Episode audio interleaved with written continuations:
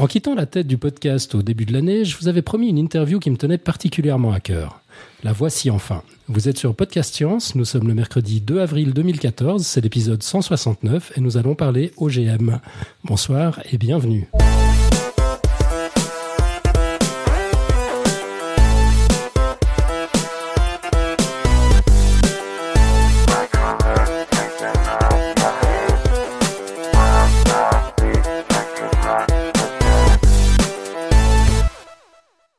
Au sommaire de cette émission, L'interview de Marc Robinson au Rechavi préparée par Alan. sans doute beaucoup de questions et remarques d'auditeurs en direct de la chatroom, Le pitch de l'émission de la semaine prochaine. une quote, Quelques plugs. et c'est tout. Alors avant de démarrer, un rapide tour de table. Donc à Lausanne, euh, nous savons donc à Lausanne, en Suisse, Alan et son invité, Marc Robinson au Rechavi. Bonjour tout le monde. Salut Tup. Bonjour. On a Irène avec nous depuis Santa Barbara en Californie. Salut Irène. Bonsoir tout le monde. David depuis Limerick en Irlande. Bonjour David. Exactement, coucou. Et puis depuis Paris, on a notre dictatube bien aimé. Bonjour. Le décor est posé. Je vous propose qu'on passe à l'interview après deux, trois petites remarques en préambule. Alors tout d'abord, je tiens à remercier chaleureusement Marc d'avoir accepté mon invitation. Euh, N'étant pas un spécialiste du domaine, du moins pas un expert au sens académique, je ne vous cache pas qu'il ne se sentait qu'une légitimité toute relative pour intervenir, mais il s'est laissé convaincre, il a finalement accepté de se prêter au jeu, et je pense qu'on ne le regrettera pas, j'espère que lui non plus.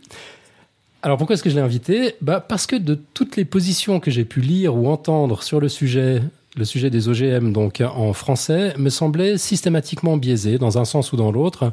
Marc est le seul penseur dont j'ai croisé la route qui se fasse taxer de pro-OGM par les anti et d'anti par les pros, alors qu'il n'est probablement ni l'un ni l'autre et ne cherche qu'à défendre les principes mêmes d'une science honnête. Marc, j'ai vraiment hâte de creuser un peu tout ça avec toi. Et avant de démarrer, euh, néanmoins, je souhaite encore adresser un tout grand merci aussi à notre ami Xavier Durussel, qui a très volontiers infiltré les rangs des militants OGM pour nous remonter quelques-unes des oppositions que l'on peut y trouver. Très nuancé en l'occurrence et bien documenté, ça va être un plaisir d'en parler. Et enfin, dernière petite remarque en préambule, après j'arrête de vous emmerder avec, les préliminaires, avant d'attaquer vraiment. Comme à chaque fois qu'on parle d'un sujet un petit peu touchy sur euh, Podcast Science, ben on se réserve le droit de modérer les commentaires éventuels qui suivront cette émission. Podcast Science, vous le savez, est un lieu de dialogue et d'échange, mais pas de trolling ni d'insultes. Alors que vous soyez pour ou contre les OGM, quelles que soient vos croyances, nous acceptons volontiers les discussions mais il faut qu'elle soit courtoise et argumentée et rien d'autre. Voilà, après cet interminable préambule, je vous propose qu'on démarre enfin en commençant par présenter Marc. Alors Marc, en quelques mots, tu es professeur de bioinformatique. Euh, tu enseignes à Lausanne, à l'université de Lausanne, euh, ici en Suisse, à l'UNIL. Tu diriges un groupe de bioinformatique de l'évolution. Oui. Ouais, on, on mettra euh, tous les liens dans, dans les notes de l'émission. Euh, alors, c'est c'est pas le sujet de ce soir, mais évidemment, on est curieux, on peut s'empêcher de te poser la question. La bioinformatique, c'est quoi? Bonsoir. Euh, donc la bioinformatique, c'est l'analyse de grosses quantités de données en biologie pour répondre à la question de biologie. Donc typiquement, c'est des biologistes qui utilisent l'informatique, utilisent l'algorithmique, utilisent des statistiques aussi, les mathématiques, pour répondre à des questions de biologie. Moi, en l'occurrence, c'est des questions de biologie évolutive. Ok, Euh, donc tu absolument aucune espèce d'affiliation, ni avec euh, Monsanto, ni avec euh, qui que ce soit. T'es ni dans le... Enfin, t'as t'as pas d'affiliation ni dans le camp des pros, ni dans le camp des anti-OGM, c'est juste. hein. C'est juste. Je partage mon bâtiment avec des gens qui travaillent en biologie moléculaire des plantes, donc font des OGM. Et avec, je suis dans le département d'écologie évolution, donc j'ai des collègues qui travaillent sur la biodiversité, etc. Ok. Et toi, les OGM, on l'a dit, donc c'est pas exactement ta spécialité. Pourtant, tu as beaucoup écrit sur le sujet, sur ton blog, qui s'appelle euh, Tout se passe comme si. L'adresse, c'est tout se passe comme si, tout collé en un mot, .café-science.org. Euh, pourquoi cet intérêt pour le sujet? Alors mon blog, c'est pour parler de biologie et de science, et euh, donc il faut pas non plus éviter les sujets qui polarisent la société ou dont les gens discutent. Et je pense qu'en Europe de l'Ouest, le problème principal qui est adressé à la biologie, c'est la compréhension ou l'incompréhension des OGM. Si j'étais aux États-Unis, je parlerais sans doute de créationnisme et d'évolution. Mais ici, le problème principal, la discussion principale, c'est sur les OGM. Et en fait, je me suis mis vraiment à bloguer là-dessus suite à l'affaire Serralini. Quand il y a un article, je l'ai lu, il est c'est peu dire qu'il est de mauvaise qualité. J'aurais pas laissé passer ça comme un rapport intermédiaire de master. Euh, et faisait autant de bruit, tout le monde en parlait. Donc, beaucoup de blogueurs scientifiques ont réagi là-dessus, même des gens qui parlent pas habitués de biologie ou de GM. Mhm. Et comme il y a eu beaucoup de réactions, j'ai commencé à m'intéresser au sujet. Et puis, voilà. Ok. Euh, bon, alors ce soir, on va, on va aborder tout un tas de, de sujets. On va parler de génétique, d'évolution, de santé, d'environnement, de fin dans le monde, de mentalité, de multinationales, de risques. Euh, je compte sur toi, évidemment, pour qu'on parle avant tout de science. Euh, on va quand même commencer par travailler nos fondamentaux. Un OGM d'abord. C'est une notion qui correspond à quelque chose? Ça existe un OGM C'est quoi? Techniquement, ça existe. C'est-à-dire qu'un OGM, c'est une façon de modifier la biologie, de travailler en biologie. Donc, euh, dans les années 70, quand ça a été inventé, on appelait ça l'ingénierie génétique, genetic engineering, gene engineering, et il s'agit d'utiliser des outils de biologie moléculaire pour découper des gènes, les sortir de leur contexte et les mettre dans un autre contexte et les faire actifs dans cet autre contexte. Donc ça peut être euh, d'une souche de bactérie à une autre, ça peut être d'une espèce de bactérie à une autre, ça peut être d'une espèce de bactérie à une espèce de plante. Comme tous les êtres vivants partagent exactement la même structure de l'ADN, il n'y a aucun problème à le déplacer d'une espèce à une autre. Donc c'est ça qui fait la grosse différence avec les autres techniques, c'est que on n'a pas les mêmes contraintes. On a les contraintes des techniques de biologie moléculaire, mais pas les contraintes qui viennent de quelles espèces veulent bien se reproduire ensemble ou veulent bien s'hybrider. D'accord, parce qu'on on pourrait se dire qu'en fait, euh, de, la manipulation euh, génétique, on en fait via la sélection artificielle depuis, au moins 10 000 ans. Mais ce que tu dis, c'est que là, c'est un petit peu plus. En fait, on traverse la barrière des espèces. Alors, la barrière des espèces, on la traverse déjà depuis longtemps. En soi, euh, les oranges, c'est un hybride de, de mandarine et de pomelos, deux espèces différentes d'agrumes. Mais c'est des espèces d'agrumes. D'accord Et euh, il y a beaucoup comme, ça. Le blé domestique est un hybride de plusieurs espèces d'herbacées qui, font qui ressemblent plus ou moins à du blé, mais qui font des graines beaucoup plus petites et qu'on a sélectionné au cours des générations pour faire du blé comme nous on le connaît. Donc il y a beaucoup, beaucoup de cas où on a passé à barrière d'espèces, mais en général entre espèces proches. Mhm. Et puis ensuite, dans la nature, ça arrive assez fréquemment que la barrière d'espèces soit passée. En fait, la technique de base pour les OGM, c'est d'utiliser la, le fait qu'une bactérie en particulier, Agrobacterium, facilement passe ses gènes dans les plantes. Donc en fait, on donne un gène à Agrobacterium et Agrobacterium le passe à la plante. Et ça, c'est quelque chose d'assez naturel. Et parmi les bactéries, c'est très très commun. C'est-à-dire que si vous étudiez des bactéries, toujours il y a 5-20% des gènes qui viennent d'autres espèces, dans toute bactérie. Ok, donc, finalement, il n'y a, a rien de vraiment exceptionnel avec la technique. C'est un truc.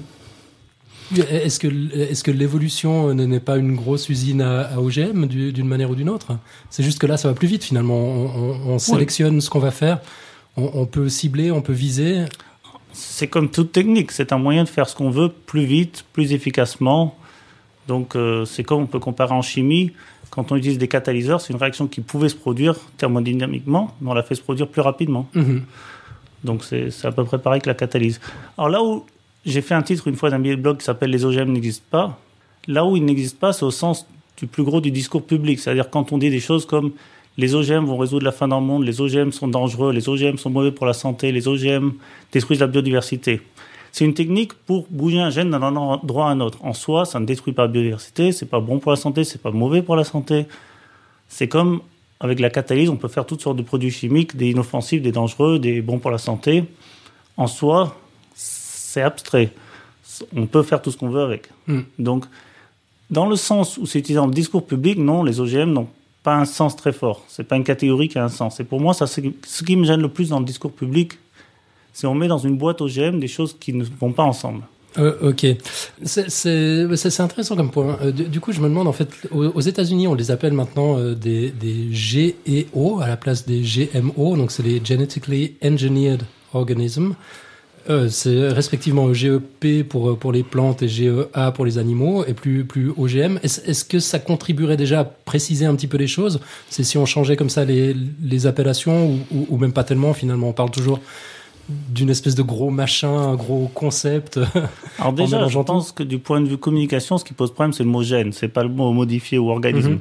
Euh, c'est comme il y a certains mots comme ça qui sont des, des, des mots qui alarment les gens. C'est comme nucléaire. Donc quand on a mis la résonance, médicale, la résonance magnétique nucléaire à l'hôpital, on l'a appelé l'imagerie à résonance magnétique. On a viré le nucléaire. Le mot nucléaire a disparu. Mm.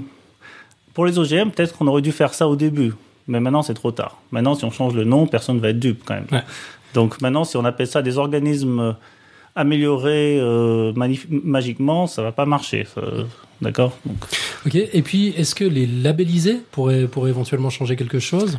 Alors c'est la grosse discussion aux États-Unis. Aux États-Unis, les OGM sont légaux, sont très utilisés, euh, sauf quelques utopistes, la plupart des verts américains n'espèrent plus les enlever, mais ils voudraient qu'ils soient labellisés pour que les gens ne les achètent pas. Mhm. Alors, il y a beaucoup de combats là-dessus. Beaucoup de mes collègues scientifiques aux États-Unis sont opposés à la labellisation parce que, comme je disais, les OGM, c'est pas une catégorie qui a un grand sens. Donc, si on met ce label OGM, on va faire peur aux gens, y compris sur des produits complètement inoffensifs, et les rassurer sur un produit qui aura écrit non OGM qui pourrait être dangereux. Donc, après, il n'y a pas beaucoup de discussions là-dessus en Europe. Donc, je suis pas très sûr qu'est-ce qui serait la meilleure solution. Il me semble qu'on pourrait en profiter pour faire de la pédagogie, distinguer les types d'OGM. C'est-à-dire qu'on pourrait dire, ça, ça a été fait avec un OGM dans lequel on a rajouté un gène venant d'une bactérie. Dans ce cas-là, si mhm. vraiment vous voulez pas avoir de gènes qui viennent d'autres espèces, vous le savez. Mais il y a des OGM dans lesquels on n'a pas rajouté de gènes, parce qu'on peut faire tout ce qu'on veut avec la génétique. Donc il y a des OGM on a juste éteint un gène qui était là, où on a bougé un gène, où on a multiplié un gène. Donc c'est la même espèce. On a bougé entre deux variétés de la même espèce, par exemple, comme le croisement qui fait l'orange, mhm. juste plus rapidement. Donc, si on avait une labellisation qui nous permettait de distinguer les types d'OGM, ce serait peut-être informatif. Parce que là, on pourrait voir, OK, moi, je veux pas, par exemple, de manger de maïs qui exprime un insecticide. Par contre, je veux bien celui qui résiste à un herbicide, parce que résister à un herbicide, c'est pas que j'ai ajouté quelque chose. Je vais juste empêcher d'être susceptible à l'herbicide. Ce mhm. C'est pas du tout la même chose que d'exprimer un insecticide. Donc, je ne pense pas personnellement que le maïs qui exprime l'insecticide soit dangereux. J'ai aucun problème à en manger. Mais si des gens veulent pas en manger, ça, ce serait légitime de l'afficher. Mhm. Mais afficher juste OGM en général, ça n'a pas de sens. Ça, ça, ça veut rien dire. Ouais. Ok, bon, tu as, touché à un point sensible, le mot, le mot génétique qui fait peur. Il euh, y, y, a un côté un peu mythe de Prométhée, on joue un peu aux apprentis sorciers, non? Toute la science. Dire, le mythe de Prométhée, c'est sur les humains qui, qui, prennent la connaissance des dieux. Donc, toute la science, on fait ça. Maintenant, on est dans le monde. On a le choix entre ne pas comprendre ce qui se passe et subir, ou comprendre ce qui se passe. Moi, je suis scientifique. Ce qui m'intéresse, c'est de comprendre. Après, il y a un domaine un peu séparé, c'est même si c'est lié, c'est l'ingénierie. Donc, quelque part, le génie génétique, les OGM, c'est de l'ingénierie. L'ingénierie, c'est j'utilise cette connaissance pour agir. Mhm. Alors, on pourrait se contenter de savoir et ne pas agir. En principe, c'est possible.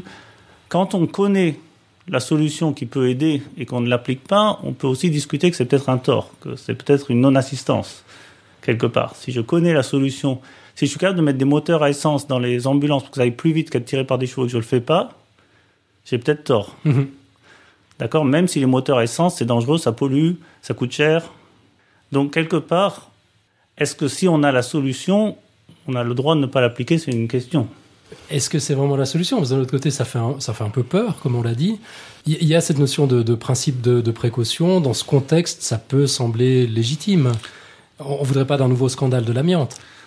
Alors sur l'amiante, je ne suis pas spécialiste. D'après ce que j'ai compris, ça faisait très très très longtemps qu'on connaissait les risques.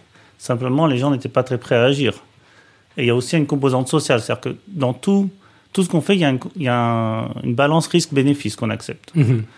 Quand on prend la voiture, on sait qu'il y a beaucoup de morts sur la route, pourtant on prend quand même la voiture pour aller plus vite. Il y a toujours un risque-bénéfice. Euh, on boit du café, on sait que le café a un léger facteur de risque pour des problèmes cardiaques, on le boit quand même parce qu'on veut se réveiller. Donc, je pense que dans notre société, le rapport risque-bénéfice tel qu'il est perçu a changé avec le temps. Donc, à l'époque, on a découvert les problèmes de l'amiante, on était beaucoup moins sensible au risque et beaucoup plus aux bénéfices. Donc, le risque-bénéfice était perçu comme favorable aux bénéfices. Mhm. Et avec le temps, cette perception a changé. Bon, c'est comme je comprends les choses, je suis ni historien ni spécialiste de l'amiante. En tout cas, ce qui n'est pas le cas et que j'ai lu plusieurs fois, c'est que les scientifiques auraient affirmé pendant sentant que l'amiante n'était pas dangereux à tort, et sachant que c'était dangereux peut-être même. Ça c'est faux. On peut trouver les publications depuis les années 1930 et même avant qui détaillent les risques. On savait, comme pour le tabac, ça date des années 1920-1930 qu'on sait les risques. Simplement, euh, globalement dans la société, on n'était pas prêt à agir sur ces risques. Donc c'est suite à ce genre de problème qu'il y a le principe de précaution. Je ne suis pas juriste, comme je comprends le principe de précaution, c'est stop quand il y a quelque chose de nouveau, tant qu'on ne comprend pas, on préfère par défaut ne pas avancer. Et en fait, les biologistes sont tout à fait sensibles à ça. Quand le génie génétique a été inventé dans les années 70, les généticiens se sont réunis, on dit stop, on fait quelque chose de complètement nouveau là. C'est la première fois qu'on peut découper un gène et le bouger. Ils ont fait un moratoire. C'est les biologistes qui ont décidé de ce moratoire. Le temps de comprendre ce qu'ils faisaient. Et ils ont redémarré quand ils comprenaient ce qu'ils faisaient. Euh, c'était, c'était quand ça, t'as dit? Dans les années 70. Ok, ça a duré combien de temps? Il faudrait que je vérifie. Euh, non, mais... De l'ordre de grandeur 5 ans, je ne sais pas exactement. D'accord. Euh, et quand les OGM sont arrivés sur le marché, donc pour la première fois on a fait ça à grande échelle, moi j'étais étudiant en thèse de biologie, moi aussi je me suis dit attention, qu'est-ce qui se passe? Mhm. Il faut comprendre, surtout que je fais de la biologie évolutive, j'étudie les génomes, je sais que par exemple les gènes peuvent passer entre espèces, que certaines personnes pensaient que ce n'était pas possible. Donc si on met un gène dans l'environnement qui passe entre espèces, ça peut être risqué. Donc je comprends parfaitement le fait d'être prudent quand ça arrive. Mhm. Maintenant, le principe de précaution, tel que je comprends, ne dit pas toute technique qui n'existait pas du temps de mes grands-parents ne doit jamais être mise en œuvre. Et c'est un peu l'interprétation que j'entends des fois. C'est-à-dire que c'est bon, les OGM, ça fait longtemps qu'on s'en sert. Ça fait très longtemps qu'on s'en sert au labo. Ça fait plus de dix ans que c'est cultivé à grande échelle. C'est suivi comme aucune autre innovation. Il n'y a aucune autre agriculture qui est autant suivie. Il y a un monitorage pas croyable. Il y a des tonnes d'études qui avaient pour but de montrer qu'il y a des problèmes. Et il n'y a pas de problème. Donc à ce niveau-là, je pense que le principe de précaution, tel que je le comprends, je ne suis pas juriste, mais tel que je le comprends, il ne s'applique plus. C'est-à-dire que c'est bon, on a l'information, il n'y a pas de risque particulier. Euh, ok, on reviendra là-dessus après, parce qu'on va discuter de qui finance ces études et, de ce genre de choses, encore quelle, est leur crédibilité. Euh, j'aimerais qu'on commence par un, volet santé. Euh, quand on a d'éminents généticiens, je pense notamment à Pierre-Henri Gouillon, qui nous disent qu'on ne peut jamais savoir ce qui va se passer quand on met un gène dans un, nouvel environnement génique. Euh, il y a forcément un peu de vrai, non? Alors, d'abord, Pierre-Henri Gouillon, que je respecte beaucoup comme généticien de l'évolution, il n'a aucune compétence en santé, pour être clair. Hein. C'est quelqu'un qui est un spécialiste de la génétique des populations des plantes, ce qui est très bien, mais il n'a pas de compétence en santé. Moi non plus, mais je prétends pas. Ensuite, c'est vrai que tout ce qu'on fait dans un monde complexe, on ne sait pas tout ce qui va se passer. Si on met de manière absolue, c'est-à-dire qu'on doit absolument savoir avec une certitude où on ne sait pas, on ne sait rien. On revient à Descartes. Je pense donc je suis, tout le reste, je ne le sais pas. Mais on n'agit pas en fonction de Descartes d'habitude. On agit comme si on savait un peu plus que je suis. Donc on doit prendre en compte des probabilités finalement. On doit prendre en compte qu'est-ce qui est probable, qu'est-ce qui est improbable, et on fait un risque-bénéfice en fonction de risques probables ou de risque improbable, de bénéfices probables, de bénéfices improbables. On connaît quand même bien la biologie moléculaire. C'est vrai qu'on ne connaît pas tout. J'étudie les génomes, on découvre beaucoup de choses. Mhm.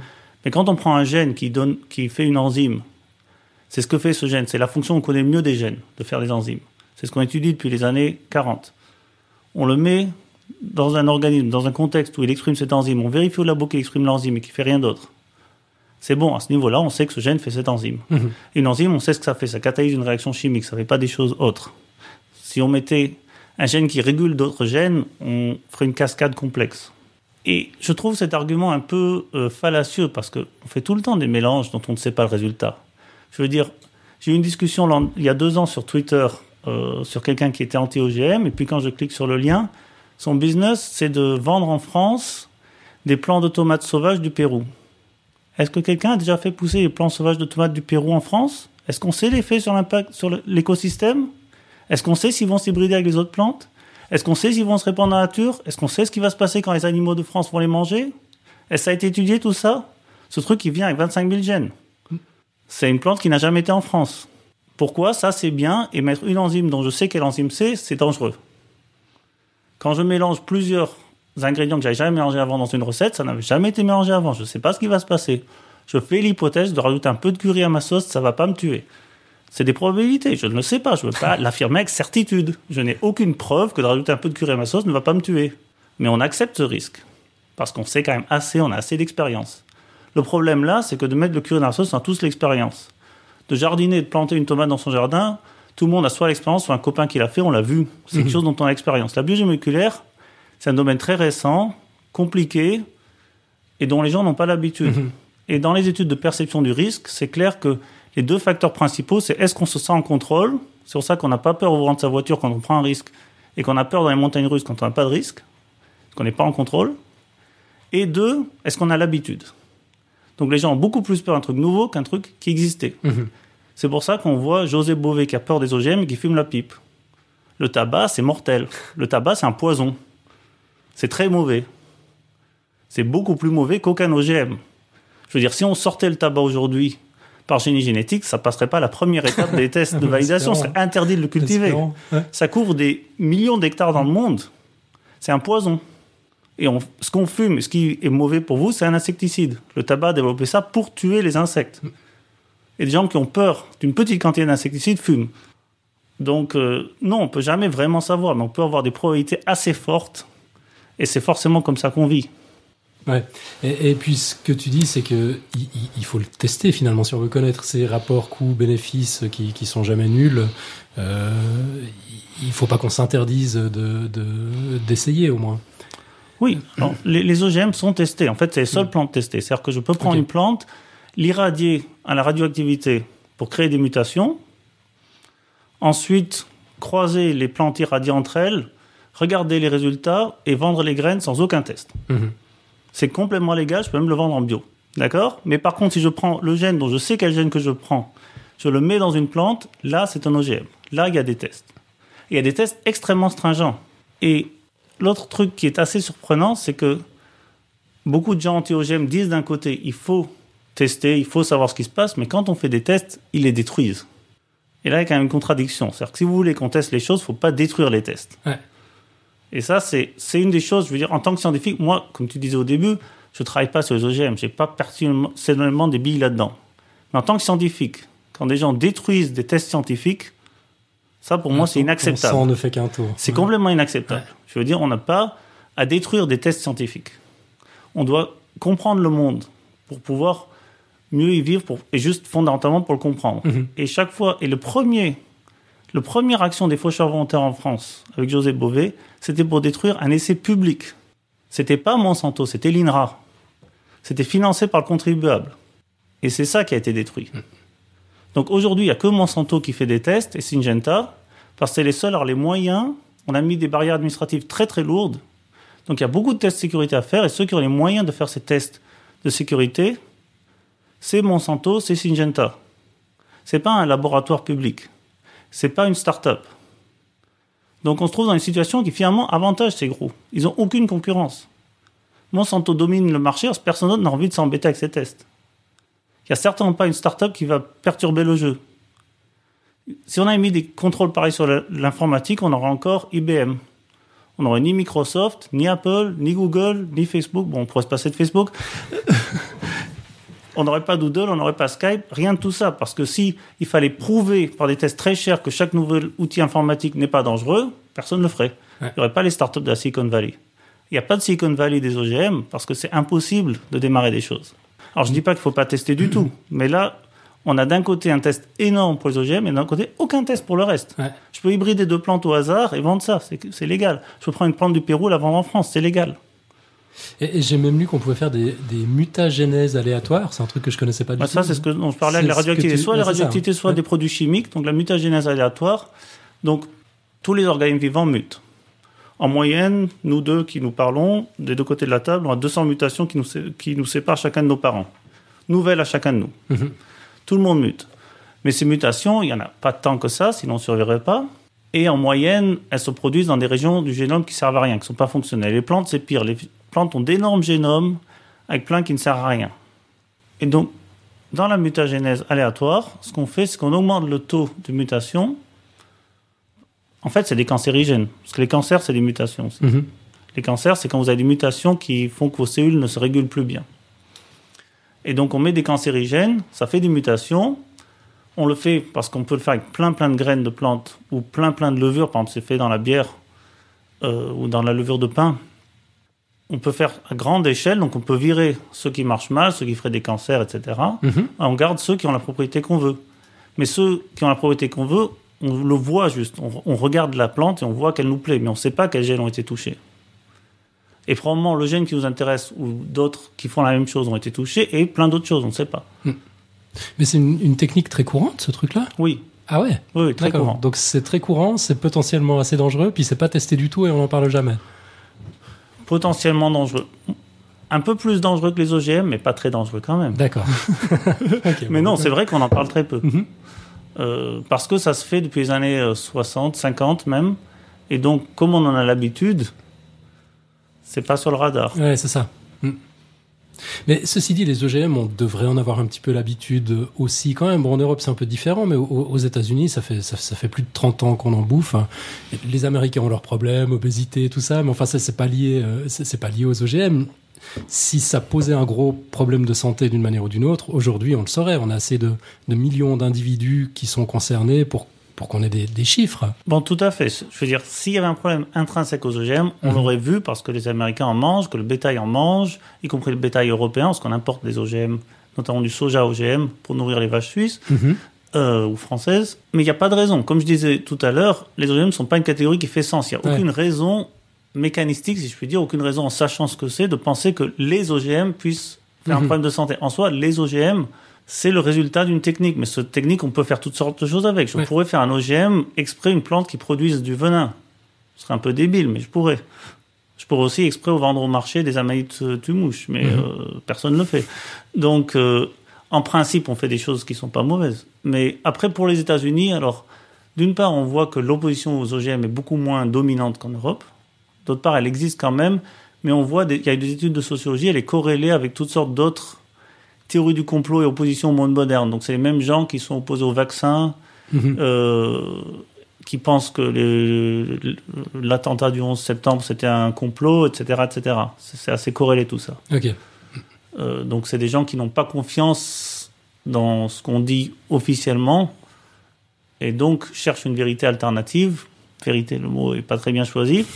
Cherchent une information alternative et puis beaucoup, il y a cette, euh, je sais pas comment on dit en français, fallacy, euh, erreur de logique, mm -hmm. qu'on a naturaliste, c'est-à-dire de penser si ça m'a l'air naturel, c'est bon, si ça m'a pas l'air naturel, c'est pas bon. Mais à nouveau, les études montrent que ce qu'on pense être naturel, c'est ce qu'on connaît depuis longtemps. Parce qu'il n'y a rien qui est naturel autour de nous. Je veux dire, aucune des choses qui sont dans vos jardins sont naturelles. C'est peut-être bien de le rappeler, quoi. Même les, les, chiens et les chats euh, sont, sont le produit de, de, la sélection naturelle. Les carottes ne survivraient pas sans, sans intervention humaine. Euh, les trucs qu'on croit être naturels, comme, comme le maïs. Euh, je, je, me rappelle mmh. d'une photo de Théo Sainte sur, mmh. le, sur, sur saft.com, le, le, le, blog de Topo. Là, c'est une espèce de machin complètement imbouffable. Enfin, il a vraiment mmh. fallu des, des milliers d'années de, d'hybridation de, de, et de, de, sélection artificielle avant que ça commence à ressembler à quelque chose.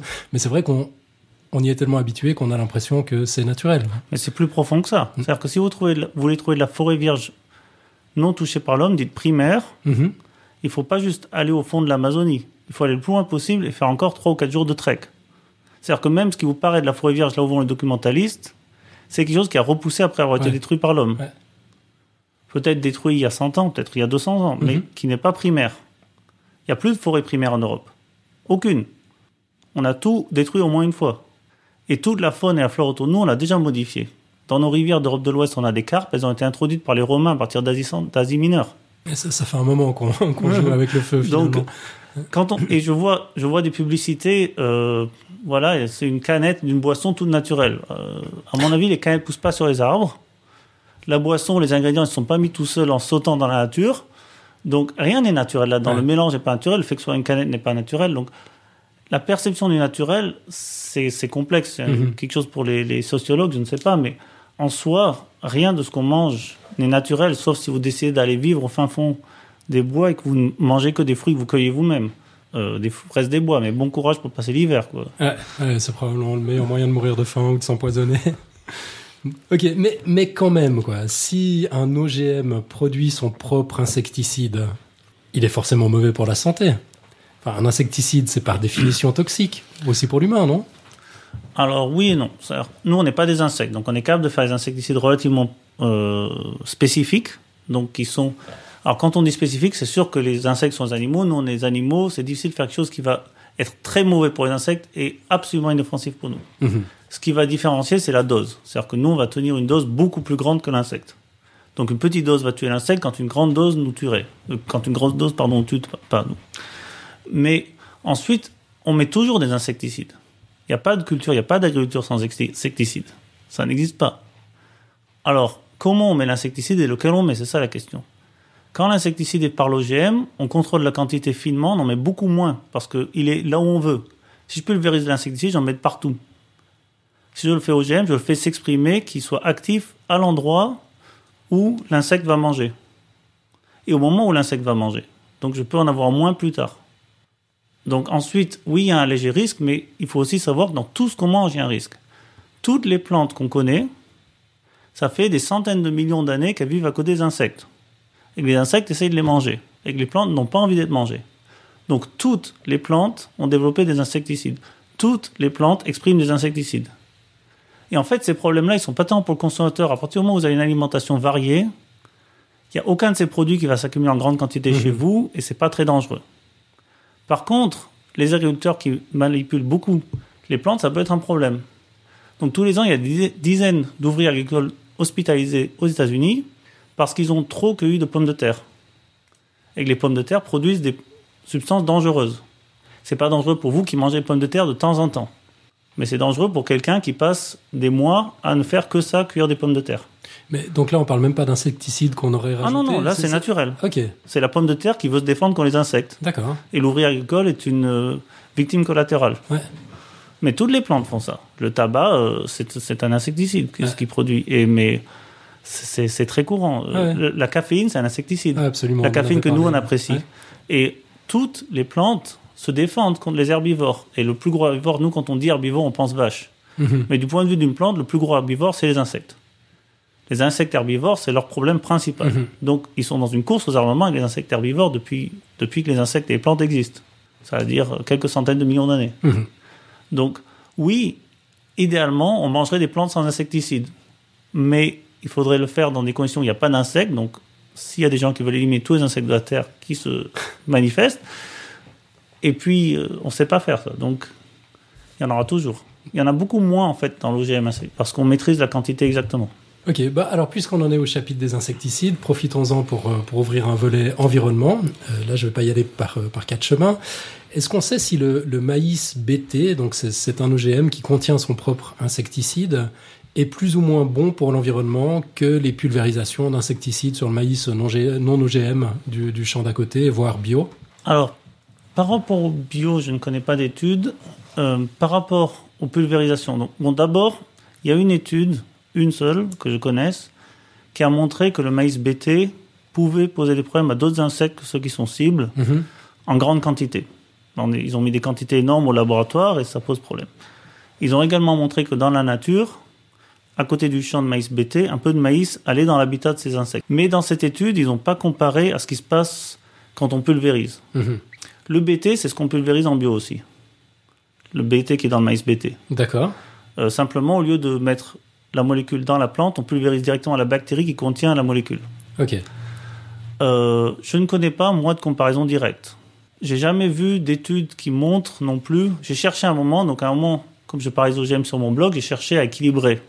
Comme tu disais, j'ai pas de, de billes dans ce jeu, donc j'ai Mhm. cherché à équilibrer. J'ai vraiment cherché des articles qui montrent scientifiquement fondés les problèmes avec les OGM. C'est très très dur. Mhm. J'ai demandé aussi à un collègue qui fait de la recherche en écologie s'il y a des références, il m'en a pas donné. Donc j'ai trouvé cette étude toute seule, mais j'ai pas trouvé d'étude qui montre vraiment un problème dans l'environnement. Par contre, ce qu'il y a récemment, c'est pas avec les insecticides, c'est avec les plantes qui sont résistantes à un herbicide. On tue aussi beaucoup d'autres herbes, c'est-à-dire que on met des, on modifie nos plantes pour qu'elles soient résistantes à un herbicide. Ensuite, on Mhm. met l'herbicide. L'herbicide qui est général, c'est-à-dire qui tue toutes les herbes, devient spécifique parce qu'on a rendu une plante résistante, donc il tue toutes les herbes sauf celles qu'on veut. Ce qui est très bien pour l'agriculteur qui doit mettre beaucoup moins d'herbicides, donc moins dépenser, moins faire de sorties avec son tracteur qui dépense de l'essence, moins mettre de produits dans l'environnement, mais par contre c'est un herbicide très large. Donc ça tue certaines herbes qui sont nécessaires notamment aux papillons monarques. Donc là il y a un impact Ouais. qui est l'impact d'utiliser beaucoup cet herbicide en fait. Donc si on utilisait un autre herbicide, je ne sais pas, le contrôle n'a pas été fait que les États-Unis prennent une route différente en agriculture il y a 15 ans. Peut-être que de toute façon, avec l'agriculture intensive, on aurait de toute façon menacé ce papillon. C'est très très difficile à savoir. Mhm.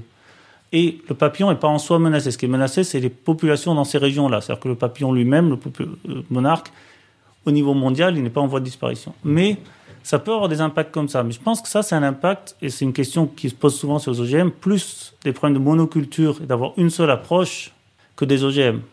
C'est-à-dire du moment où on a une seule approche qui couvre des millions d'hectares, alors tout petit problème monte en échelle.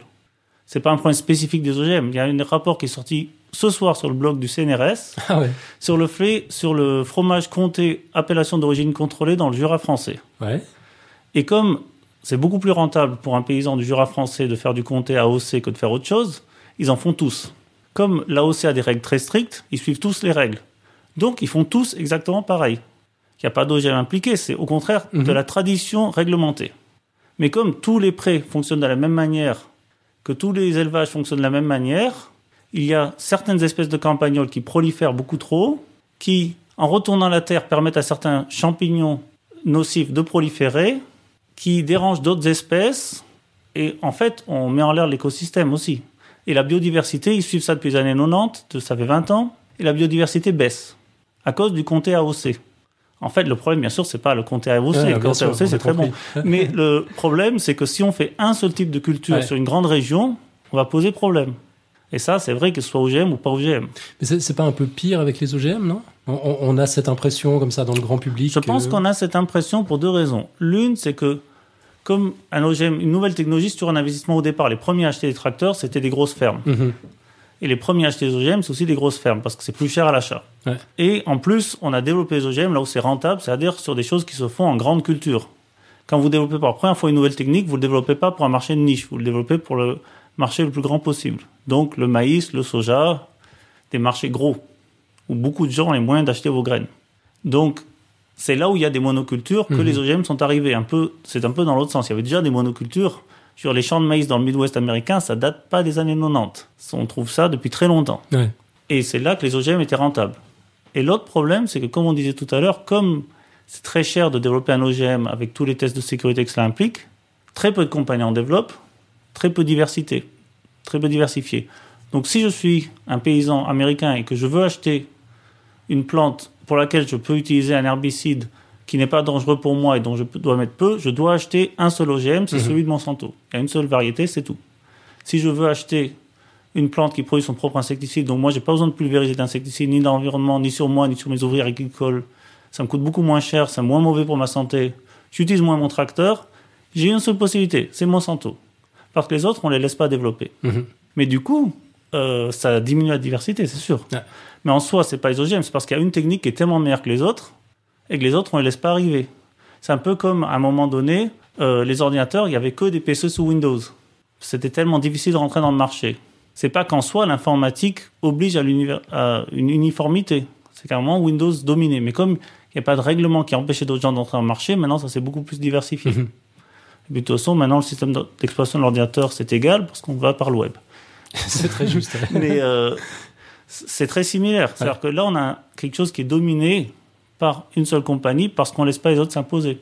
Mais un, des arguments qu'on entend souvent dans le, dans le camp anti-OGM, c'est- quand même celui de cette perte de la biodiversité. On, a un commentaire de, Martial de Montmelin, qui, qui nous a été remonté par euh, Xavier Durussel, qui disait Les OGM impliquent une diversité génétique très restreinte des plantes cultivées, souvent des clones, donc une sensibilité plus grande aux maladies émergentes et la favorisation des résistances. Cette critique concerne également les semences non OGM à très faible diversité génétique, que- comme tu viens de le dire. Mais, mais, mais c'est vrai ça? Est-ce qu'utiliser des OGM, ça, ça implique des clones? Ça dépend comment on les fait. On peut faire les OGM de plein de manières différentes. Pour l'agriculture intensive en général, on a intérêt à utiliser des clones. C'est-à-dire que l'agriculture intensive, c'est une industrie. Donc, à nouveau, comme tu l'as dit au début, je suis pas spécialiste, mais bon, c'est assez facile à comprendre. Si je fais quelque chose à grande échelle, je veux que ce soit reproductif, je veux que ce soit prévisible, je veux que tout ça marche pareil. McDonald's utilise une seule variété de pommes de terre pour leurs frites parce qu'ils veulent que ça marche toujours pareil. Mhm. C'est une industrie. Un petit cuisinier dans un restaurant sympa n'est pas obligé d'utiliser toujours la même variété de pommes de terre. Mhm. Donc, quand vous avez des fermes à grande échelle, quand vous avez de l'agriculture intensive, vous avez intérêt à utiliser des choses qui vont toujours marcher pareil, qui sont très prévisibles, qui vont germer au même temps, qui vont réagir de la même manière à vos produits, etc. Donc, vous n'allez pas acheter de la biodiversité. Parce que peut-être c'est mieux dans 10 ans la biodiversité, mais vous, vous voulez faire des sous cette année. Ça, c'est un problème de l'agriculture intensive en soi. Et Mhm. d'ailleurs, dans la remarque que tu viens de me lire, il disait qu'il n'est pas spécifique des OGM. Ouais. Donc, ça, c'est- assez typique. C'est une réaction à la discussion sur les OGM, mais c'est un problème pas spécifique des OGM. Alors, pourquoi c'est dans une discussion sur les OGM Qu'est-ce que ça fait dans une discussion sur les OGM si c'est pas typique des OGM Qu'est-ce que ça a à voir avec les OGM Si on arrête les OGM, ça va être pareil. Si vous allez dans les plaines de la Bosse en France, il n'y a pas de diversité. C'est toujours la même variété de blé Mhm. dans un champ. Parce que c'est rentable. C'est des gros, grosses exploitations qui sont rentables. Et bon, rentable, ça fait un gros mot si, pour certains, mais c'est grâce à ça qu'on meurt pas de faim. Je veux dire, les paysans gagnent leur vie et on a assez à manger. jusqu'au 19e siècle, les famines, c'était quelque chose d'encore assez courant en Ouais. Europe. À la, dans les années 1870, on pense encore que ce serait jamais possible de nourrir tous les paysans allemands. Mhm. Il y en avait trop, ce serait pas possible. Ils auraient toujours pauvres, ils auraient toujours faim. Mm. Bon, les paysans allemands de nos jours, je pense que ça va, et les autres Allemands aussi. Avec beaucoup moins de proportion de la population qui est paysanne. Donc, il y a des défauts, c'est toujours pareil, c'est toujours un, risque-bénéfice, c'est toujours un, un trade-off, comme on dit en français. hein Un compromis. un compromis.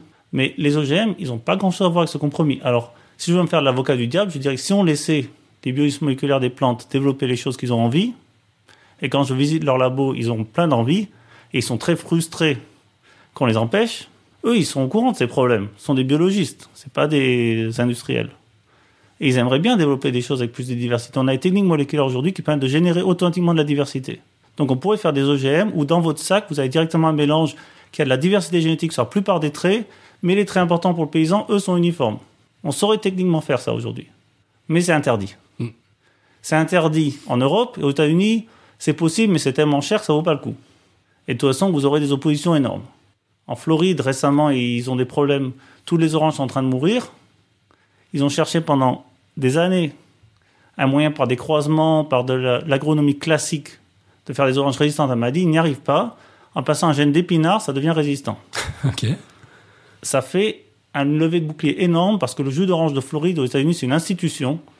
Donc, comme ça vient de l'enfance des gens, de l'enfance de leurs parents, de l'enfance de leurs grands-parents, ça rentre dans la catégorie ce qu'on attend être naturel. Même si c'est pas du tout naturel d'avoir des orangers en Floride et que c'est encore moins naturel de le mettre dans des bouteilles et l'emmener l'autre bout du pays en camion, c'est pas grave. C'est naturel. Donc, on va pas faire un jus d'orange OGM. C'est horrible. Même si les gens même disent à leurs enfants de manger des épinards et que c'est un gène d'épinards, c'est pas quelque chose d'extraordinaire. D'accord? Donc, on a les solutions, mais tant qu'on les bloque, on peut pas arriver. Mais la diversité, on peut la faire, on peut la faire. Euh, ok. Pour, revenir à la question de l'environnement et puis euh, du, maïs BT, on, on se demande quand même si c'est des biologistes qui sont derrière, parce que d'un autre côté, la sélection naturelle continue de, de dicter les règles du jeu. On, on a vu dernièrement, je crois que c'était la semaine dernière, qu'un papier est sorti sur, euh, sur euh, des insectes qui sont devenus résistants au maïs BT. C'est un truc qu'on aurait pu prévoir, non? Enfin, si on, On l'avait prévu. l'évolution. D'accord. On l'avait prévu. C'est- Ok. On peut trouver qu'est-ce des qui s'est passé alors? Il s'est passé que les biologistes dans les universités l'ont prévu, mais Ouais. euh, on n'est ni au contrôle de Monsanto, ni au contrôle des grandes fermes. Hein? Eux, ils font ce qu'ils Donc, veulent. les et puis- biologistes l'ont prévu, mais on les a pas écoutés. Bah non. Je veux dire, de même que les informaticiens peuvent prévoir des problèmes de, de piratage euh, de logiciels ou de bugs, mais que c'est pas Microsoft qui va les écouter. D'accord? Donc Monsanto, c'est Microsoft. C'est, pas, je sais pas non plus particulièrement de sympathie pour Monsanto. C'est, une grosse boîte qui Mhm. fait des bénéfices, qui veut continuer à faire des bénéfices. Et si on leur dit, ben, dans 15 ans, ça marchera plus, mais pendant ces 15 ans, vous allez faire des bénéfices records, c'est tout choisi, quoi. D'accord? C'est très clair. Et si on dit à Microsoft que votre logiciel est buggé, mais vous allez en vendre des millions, ils le vendent. Mhm. Hein Donc, euh, c'est très clair, ça. Ok. Ah, la, la comparaison est très parlante. ok, si on revient un petit peu sur, euh, sur l'environnement, le problème de la contamination. Alors ça, c'est c'est un argument anti-OGM qui revient tout le temps. Avant de, de, de, de parler du champ du voisin, bah, regardons ça dans une perspective un peu, un peu globale. Donc voilà encore un commentaire qui nous a été envoyé par Martial de Montmelin, qui est président des Verts vaudois. Donc pour nos amis français, ça veut dire qu'il fait de la politique dans un parti écologiste. Il est de formation scientifique, il est ingénieur forestier, il est passionné de science et de philosophie, juste pour situer un peu le personnage. Euh, et puis donc il nous dit on introduit dans la nature des gènes et ou des combinaisons de gènes qui ne s'y trouvent pas à l'origine. Or, une dissémination de ces gènes est possible, non seulement au sein de l'espèce, par exemple entre la variante sauvage et l'OGM d'une même espèce, mais également entre les espèces. Il y a de nombreux exemples en biologie. Le risque est donc que la dissémination devienne hors de contrôle et ait un impact important sur la biosphère. En guise d'analogie, on peut penser aux nombreuses espèces déplacées d'un continent à l'autre, souvent pour de bonnes raisons, et qui sont devenues invasives, euh, et qui impliquent que nous n'avons maintenant presque plus d'ormes à cause de la graphiose originaire d'Amérique, que des pans entiers de montagnes sont colonisés par le Budleia, euh, par exemple en dessus de Villeneuve, en Suisse, que de très sérieux risques planent sur le frêne à cause de la chalarose ou calarose, je sais pas comment ça se prononce, d'origine asiatique, euh, et qu'un plan national doit être mis en place pour sauver le châtaignier à cause du cynips également d'origine asiatique, etc., etc. Bref, pour gagner peut-être quelques francs à l'hectare, on prend des risques qui peuvent nous coûter très très cher. Euh, à nouveau, on revient à la question des. On ne sait pas ce qui va se passer. Donc, euh, en pratique, on ne voit pas cette dissémination. Moi, je pense que quand les OGM ont démarré, c'était un des risques rationnels auxquels on pouvait faire attention. Des faits, ça se passe pas. Je remarque aussi quelque chose d'assez paradoxal dans les arguments anti-OGM, c'est-à-dire que on nous dit régulièrement d'un côté, ce que vous faites n'existe pas en nature parce que vous mélangez des gènes d'autres espèces, et d'autre part, on nous dit c'est très dangereux parce qu'après les gènes ils peuvent se balader, ça arrive tout le temps dans la nature. Mhm. Alors, faudrait savoir, les gènes ils bougent dans la nature ou ils bougent pas? euh, faut être cohérent là. Mais à part ça, je pense que les espèces invasives, c'est un très gros problème, mais beaucoup plus gros, parce que les espèces, ça se reproduit et ça se dissémine, ça, on sait très bien. Et vous ne trouverez pas de biologiste qui dit le contraire. Mais en général, les OGM qu'on fait, il faut bien voir, c'est des choses qui nous arrangent, nous. Ça arrange pas l'espèce. De même que si je prends un pékinois et que je le balance dans les bois, il va mourir de faim assez rapidement, c'est pas un loup. La plupart des OGM, de nos plantes domestiques et de nos animaux domestiques, ils n'ont pas des traits très avantageux pour la nature, sans nous sans nous qui les aident. Mhm. Donc, par exemple, on fait du blé ou du maïs qui fait des graines très grosses parce qu'on veut les manger. Donc, ce qu'on dit à la plante, c'est investis toutes tes ressources dans tes graines, t'occupe pas du reste. Et le reste, c'est nous qui nous en occupons. Nous, on s'occupe de tuer les insectes, nous, on s'occupe de t'arroser, nous, on s'occupe de te donner des fertiliseurs, etc., etc. Dans la nature, la plante, elle doit répartir ses ressources. Il y a les graines il y a le fait de pousser, d'atteindre le soleil en concurrence avec les autres plantes. Là, il n'y a pas de concurrence, le champ, il n'y a qu'une plante. Il y a le fait de survivre quand il y a une période de sécheresse. Il y a le fait de survivre à des insectes ou de les combattre en produisant un insecticide, etc. Elle répartit ses ressources. Mhm. Donc, si je prends une plante qui produit des graines trop, très très grosses, anormalement grosses, que jamais la nature, elle ne survit pas. On a un exemple récemment. Aux États-Unis, ils veulent, euh, ils veulent euh, commercialiser un saumon OGM. C'est le premier animal OGM.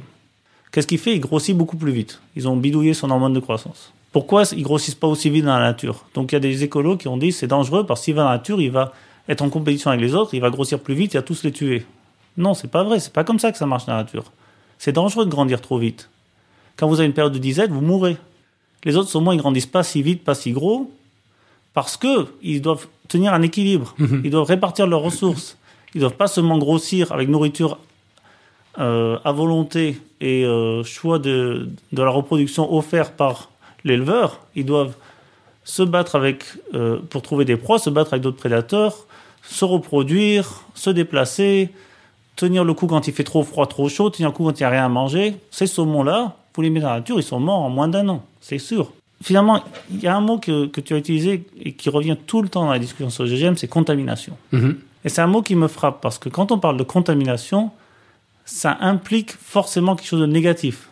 Je ne dis pas que quand j'arrose mon herbe, je contamine ma terrasse avec de l'eau, si je mets un peu d'eau sur la terrasse. D'accord? Je ne dis pas que quand il y a des coquelicots qui sont rentrés dans un champ de blé, et regardez un champ de blé, il y a toujours des coquelicots, c'est très joli.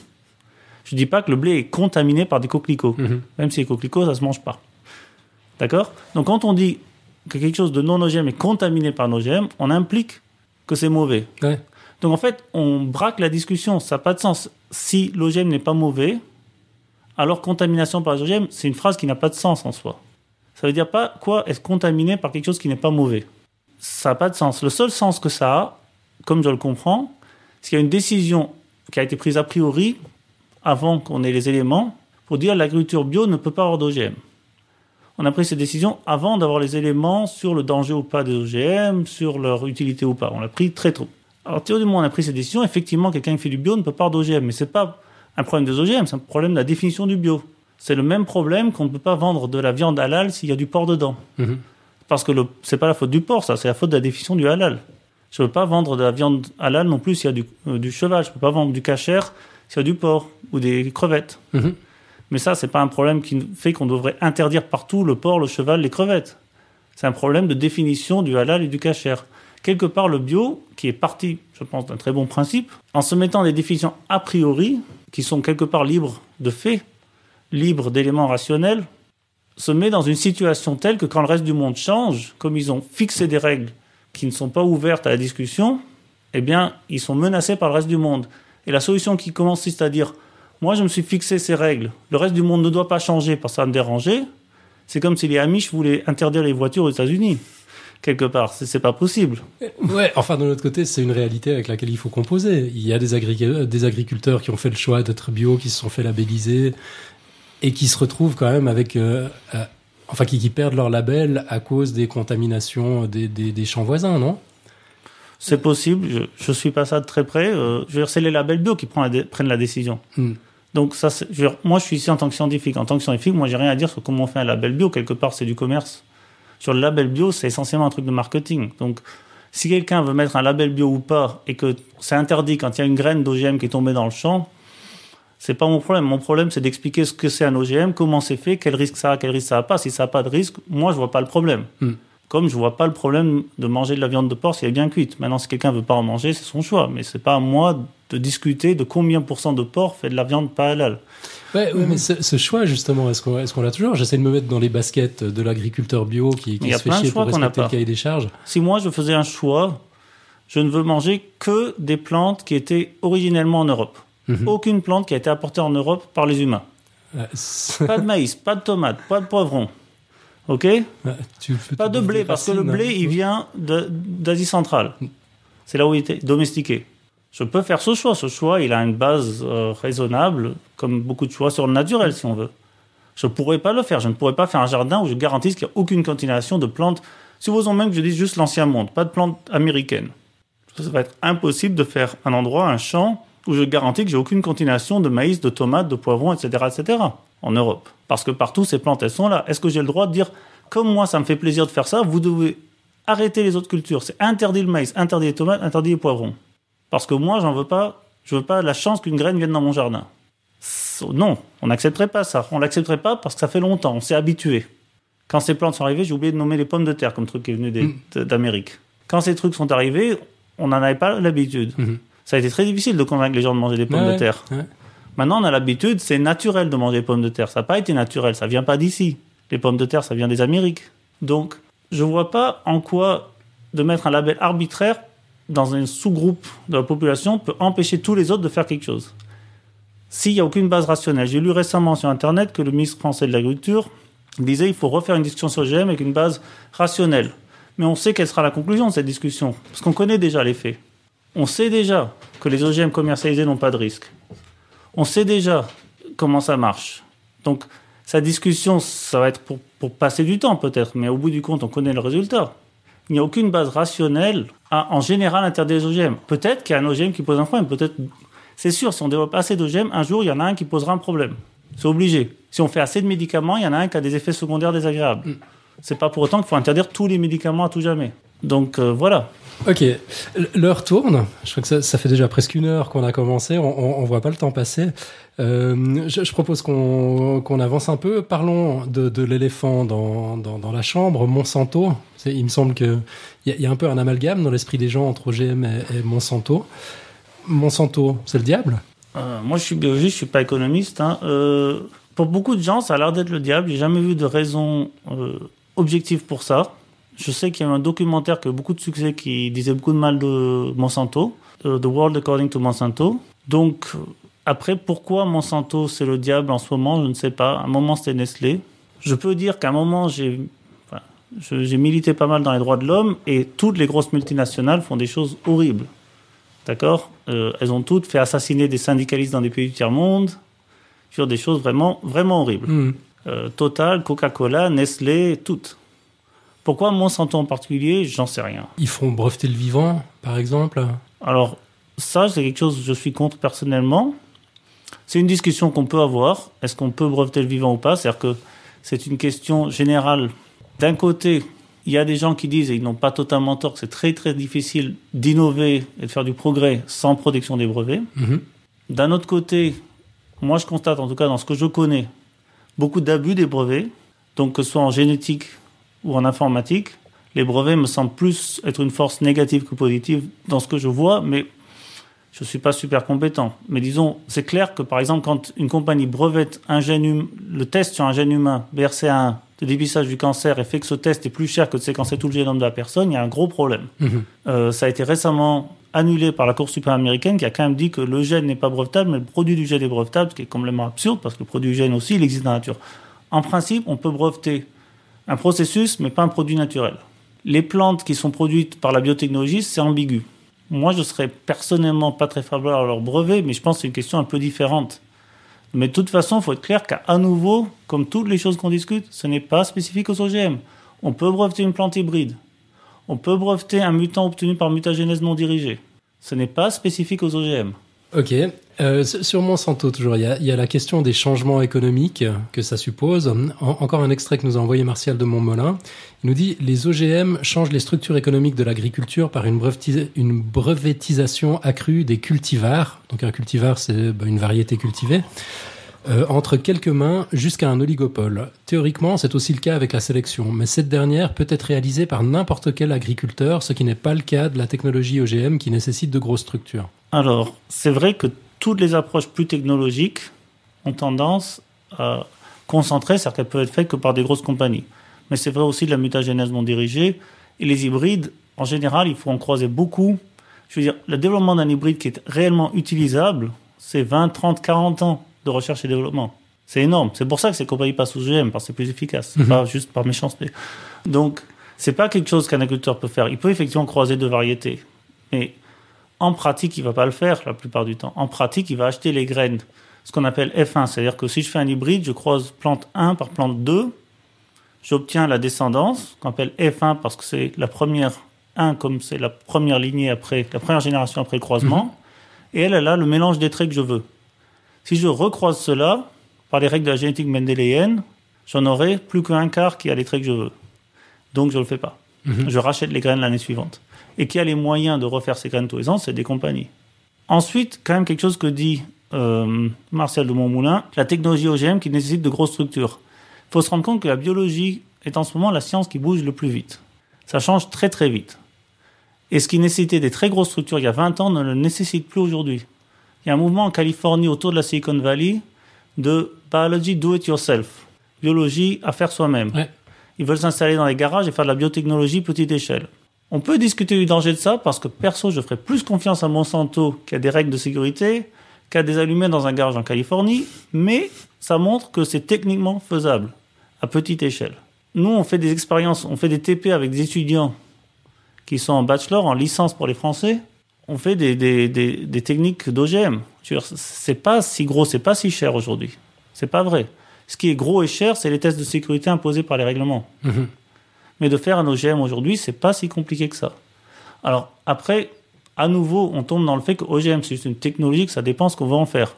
Certaines applications des OGM ce seront, vont être très faciles à mettre en œuvre, d'autres vont être très difficiles. Certains gènes se laissent facilement transporter, d'autres plus difficilement. Certains traits sont dus à un seul gène, donc c'est facile de trouver le gène. Certains traits sont dus à plusieurs gènes, il faut les combiner. Certains traits, on peut bouger au sein de la même espèce entre variétés. Certains, il faut chercher une espèce différente. Mhm.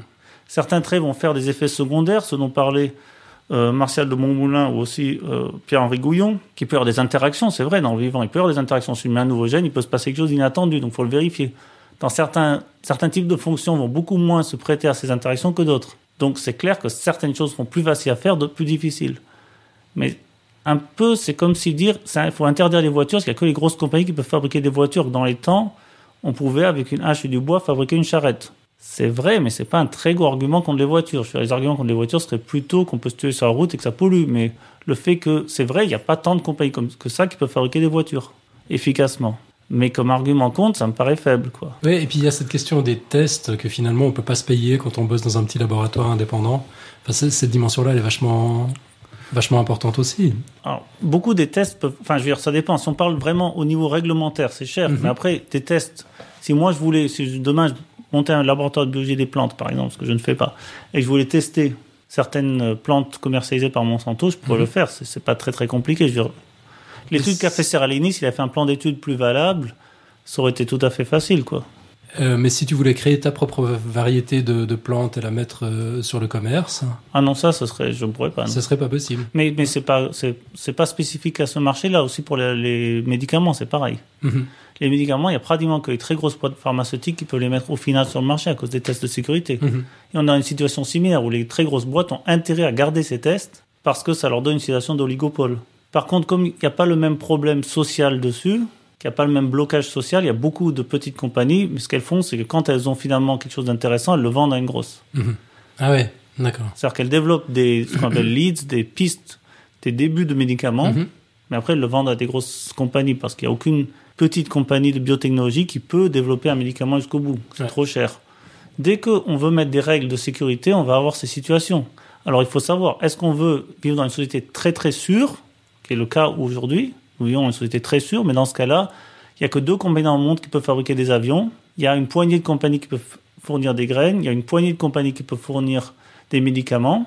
Parce que à chaque fois, on a mis d'énormes barrières qui sont pour la sécurité des gens.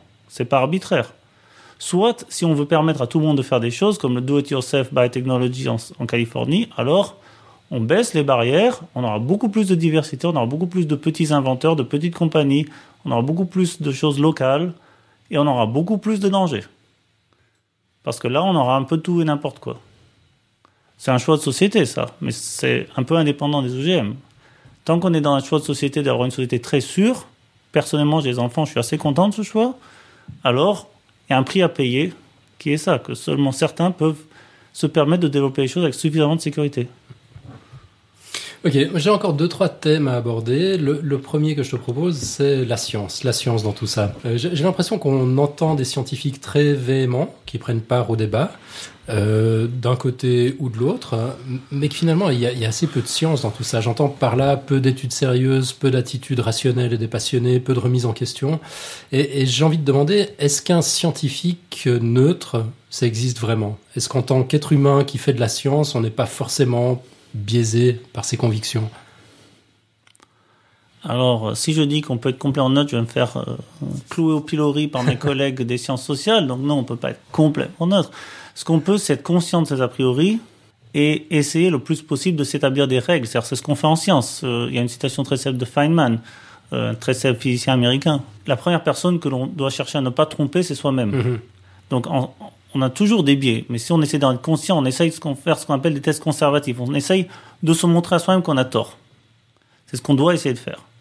Donc, moi, quand je vais vers les OGM, j'ai comme tout le monde une petite idée, mais je regarde, par exemple, si je trouve des éléments qui montrent que les anti-OGM disent des bêtises, alors je vais chercher, ok, où est-ce que je trouve des références scientifiques qui disent que les anti-OGM disent quelque chose de correct. Mhm. Je constate que j'ai beaucoup de mal à trouver. Mais je cherche. Je cherche activement. Plus activement que des choses qui montrent que les anti-OGM disent des bêtises, parce que finalement, ça, j'en trouve plein facilement, c'est pas la peine que je cherche. Euh, il faut chercher contre ses, ses- ses Mhm. propres convictions.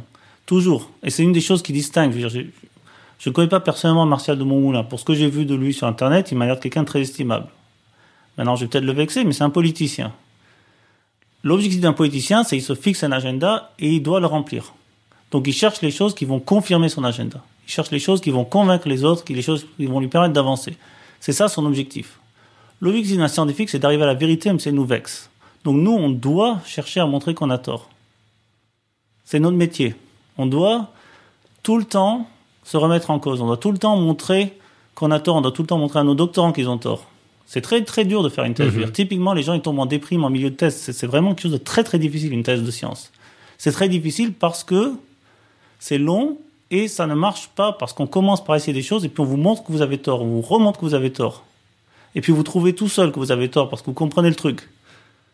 Et c'est ça qu'on doit faire. Donc, un scientifique complètement objectif, éthéré, issu du, hors du monde, idée de Platon, ça n'existe pas, mais quelqu'un qui essaye le plus possible d'être honnête, oui, ça existe. Et c'est quasiment tous les scientifiques. Heureusement. D'accord? Alors ensuite, il y a des gens qui ont fait une carrière de scientifique et ensuite décident de devenir militants et en fait font une carrière seconde de militant. Personnellement, en je- profitant de la caution. voilà. ouais. Donc je mettrais par exemple Pierre-Henri Gouillon dont on a parlé dans cette catégorie. C'est quelqu'un, ce qu'il fait maintenant, c'est du militantisme.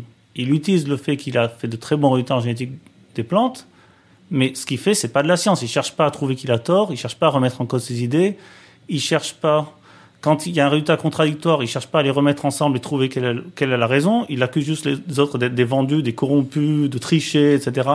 Jamais il ne réanalyse les données, jamais il ne réanalyse ses résultats, jamais il ne remet en cause ce qu'il a trouvé, jamais il ne publie tiens j'avais tort. Moi plusieurs fois dans ma carrière, je suis pas si vieux, j'ai publié que j'avais tort. J'ai dit une chose, puis j'ai trouvé que finalement j'avais tort, j'ai dit l'autre. Mhm. C'est normal, c'est pas une honte. J'ai continué à faire carrière. Mais si on est un militant, c'est une honte. Mhm. Un militant qui vient et qui dit ça fait dix ans que je me trompe comme Marc Linas l'a fait, c'est un problème majeur. Et vous pouvez pas imaginer un ministre écologiste ou le, le leader d'un parti écologiste qui dit ou n'importe quel autre parti, ça m'est égal. En Suisse, on a un parti qui est pas très favorable aux étrangers, qui s'appelle l'UDC. tout d'un coup, Toute la alors, planète connaît, malheureusement. alors, et tout d'un coup, le leader de l'UDC qui dit, bah, j'ai regardé les chiffres et en fait, les étrangers sont bons pour l'économie. C'est pas possible. Ouais. C'est pas l'approche. Mais en science, c'est ce qu'on doit faire tout le temps. Mhm. Donc, je dirais, oui, on peut être objectif là-dessus. Et il y a beaucoup de science. Mais c'est quand- un peu comme le changement climatique. La science, elle dit toute la même chose. Et les gens qui veulent qu'il y ait débat, ça leur plaît pas. Donc, les gens qui veulent qu'il y ait débat, ils vont ignorer la science parce qu'elle dit tout la même chose. Mais Justement, j'avais préparé une question sur, sur l'absence de consensus scientifique, puis quand tu les as revus ce week-end, tu m'as dit non mais attends, hein, il y a consensus scientifique. On, on sait que dans ce débat sur le, climat, euh, c'est euh, Naomi Oreskes qui, avait fait une, euh, une méta-recherche il y a quelques années, elle s'était rendue compte qu'en fait, tous les papiers vont dans le même sens. Il y a un consensus très clair. Il y a juste une ou deux voix qui s'élèvent comme ça pour dire que le, le réchauffement climatique n'est pas d'origine humaine. Et, et les médias s'en saisissent, on fait croire qu'il y a un débat alors qu'en réalité, il n'y en a pas. Euh, pour les OGM, en fait, tu me dis que c'est la même chose. hein. Il n'y a, pas de débat. Il y a, il y a consensus au sein de la communauté scientifique. Il n'y a pas de débat sur la grande question est-ce que les OGM sont dangereux? Ouais. Après, sur des questions précises, parce qu'il faut bien se rendre compte qu'une des choses qui nous caractérise, nous les scientifiques, c'est qu'on adore pinailler sur des Ah détails. il y a- il y a toujours parce qu'on veut, ouais. on veut tout comprendre. Et pour tout comprendre, le diable est toujours dans les détails. Donc, en soi, de dire OGM, non, ça ne présente pas un danger. Maintenant, un OGM spécifique, dans une condition spécifique, présente-t-il un problème spécifique pour une chose spécifique? C'est tout à fait possible. Et on continue à faire de la recherche dessus. Ce que j'ai cité sur les plantes résistantes au euh, Roundup, glyphosate, Mhm. Qui font qu'on utilise beaucoup de glyphosate, qui font qu'on élimine des herbes qui sont nécessaires aux papillons monarques. C'est une étude scientifique faite par des scientifiques, puis dans un journal scientifique. Récemment, il n'y a pas de censure, il n'y a pas d'autocensure, il n'y a pas de problème. Mais c'est un problème spécifique, c'est pas un problème qui dit les OGM sont mauvais. Mhm. Donc on continue à faire cette recherche. Mais c'est pas une recherche qui va dire les OGM sont mauvais. Cette question-là, elle est résolue. En soi, les OGM ne présentent pas un problème. Il peut y avoir des problèmes spécifiques, de même qu'un médicament spécifique peut poser un problème, c'est pas pour autant qu'il faut arrêter la médecine. Et euh, je t'avais quelque chose qui m'a frappé, donc je te l'avais dit ce week-end, c'est que si on regarde les gens qui sont très actifs dans ce qu'on pourrait appeler la blogosphère ou, ou Internet, sur le côté très rationaliste, très sceptique, très anti-superstition, anti-pseudo-science, etc., ces gens-là sont tous opposés au mouvement anti-OGM. Je ne sais pas comment dire ça. Ça veut rien dire dire pro-OGM, c'est pas les gens qui ont des actions Monsanto ou quelque chose comme ça. Mais simplement, le mouvement anti-OGM, c'est un mouvement finalement, dans la façon dont il fonctionne aujourd'hui, ça pourrait changer si les gens décidaient de changer, mais dans la façon dont il fonctionne aujourd'hui, qui est un mouvement anti-empirique, anti-scientifique. Parce qu'il refuse de considérer de nouvelles données, parce qu'il refuse de tester ses idées, parce qu'il refuse d'écouter quand on leur montre des preuves ou des éléments de preuve. C'est un mouvement qui est anti-science. Donc les gens qui défendent la science, même si ce n'est pas leur problème principal, les OGM, sont tous opposés à ce mouvement. Si vous avez regardé sur des blogs qui se spécialisent dans le combat contre le créationnisme, qui se spécialisent dans le combat contre les dénialistes du changement climatique, et vous cherchez le mot OGM dedans, vous trouverez toujours des billets qui disent Ah, et puis ces imbéciles anti-OGM ont dit ceci ou cela. C'est pas moi qui dis imbécile, là, dans le contexte, Ouais. je cite, mais euh, parce qu'ils ont souvent un ton assez, euh, Assez véhément. ouais. assez véhément, Mhm. ces blogs, et euh, c'est complètement systématique. Au moment où le papier de Serralini est sorti, et ça fait cette énorme histoire, moi, je bloguais pas encore sur les OGM, je suivais pas particulièrement des gens dans les blogs ou sur Twitter sur les OGM. Tous les gens que je suivais sur les blogs et Twitter, que je suivais parce qu'ils parlaient de science, qui parlaient de rationalité, ils étaient tous atterrés par cette étude, tous, sans exception, parce que c'est une étude, tu la lis, elle est nulle. Et c'est le seul moyen de ne pas voir qu'elle est nulle, c'est d'avoir une opposition aux OGM couplée à une absence d'ouverture à la science. Donc, les gens qui font de la science, ils voient ça, ben voilà, ils ne sentent pas de sympathie à ce mouvement, c'est pas possible. On ne peut pas se sentir de sympathie à des gens qui nient l'évidence. Mhm. Euh, Serralini, c'est un complet outsider euh, par rapport à ce, ce consensus scientifique. Oui, mais c'est quelqu'un, c'est comme sur tout sujet, on va trouver quelqu'un. On a, il y a un docteur américain qui jusque récemment était conseiller du gouvernement sud-africain qui disait que le HIV ne cause pas le SIDA, le VIH, pardon, en français. On a une poignée de, on peut trouver un physicien qui dit que le changement climatique n'existe pas ou n'est pas causé par les humains. On peut trouver, on peut trouver quelque part, il y a un biologiste à l'INRA en France qui est créationniste. Je veux dire, on, trouve toujours un gars. Je veux dire, il y a- il y a- on est à l'époque, aujourd'hui, il y a plus de scientifiques vivants qu'il n'y a de scientifiques morts dans toute l'histoire de l'humanité. Ah ouais Il y a des centaines de milliers de scientifiques en exercice. Vous voulez en trouver un qui dise quelque chose qui vous plaît, vous trouverez. D'accord? Mais c'est pas comme ça que marche la science. La science, elle marche, je dirais pas par consensus, le mot n'est pas bon, mais par une dynamique de groupe. Mhm. En fait, sur mon blog, c'est une des choses que j'essaie d'illustrer. Je parlais récemment de l'histoire, c'est pas des OGM, mais ça montre bien la dynamique. Sur les cellules souches, il y a eu un article publié en janvier qui disait qu'il y avait une technique révolutionnaire pour faire des cellules souches. Ça a excité beaucoup de monde et tout le monde s'est dit deux choses. C'est génial, premièrement. Deuxièmement, mais soyons prudents, attendons de voir que ce soit confirmé. Mhm. C'est vraiment l'attitude scientifique typique. C'est aussi enthousiaste que vous aurez des scientifiques. C'est waouh, il faut qu'on confirme. Euh, et ça n'a pas été confirmé. Et des fraudes ont été trouvées dans l'article. Et tous les gens qui bossent sur les cellules souches qui étaient enthousiastes se sont mis à critiquer. Mhm. Mais la semaine suivante, ils ont essayé de reproduire. Il y a un blog qui a regroupé tous les essais de reproduction. C'était négatif, négatif, négatif, négatif, ambigu, négatif, négatif, négatif. Des gens se sont mis à examiner les figures et à publier sur Internet les problèmes de fraude qu'il y avait dans les figures. C'est les gens qui bossent sur les cellules souches. C'est les gens qui ont intérêt à ce que ça marche, ce Mhm. truc. C'est des gens pour qui, si ça, ça marche, c'est l'occasion de demander de nouveaux financements, de lancer de nouvelles thèses, d'obtenir des nouvelles collaborations avec l'industrie. C'est génial Et mais ils ont cherché à montrer que ça marchait pas. Et mais la- l'auteur principal du papier, les deux auteurs principaux, le grand chef et l'étudiante qui a fait le principe du travail, nient toujours. Donc si vous voulez trouver quelqu'un qui dit que cette technique de cellules souches qui semble être frauduleuse marche, vous en trouverez. Ouais. Mais la communauté en tant que telle dit non, ça ne marche pas, on n'est plus convaincu. On a testé, ça ne marche pas. C'est comme ça que ça marche la science. Donc si vous trouvez une personne seule qui dit quelque chose, vous trouverez toujours. Mais ce qu'il faut regarder, c'est comment ça fonctionne en tant que communauté. Et bien sûr, c'est plus facile pour un journaliste de juste compter les papiers et dire 97% dit ceci ou cela. Mais ce qui est plus important, c'est de suivre la discussion. Mhm.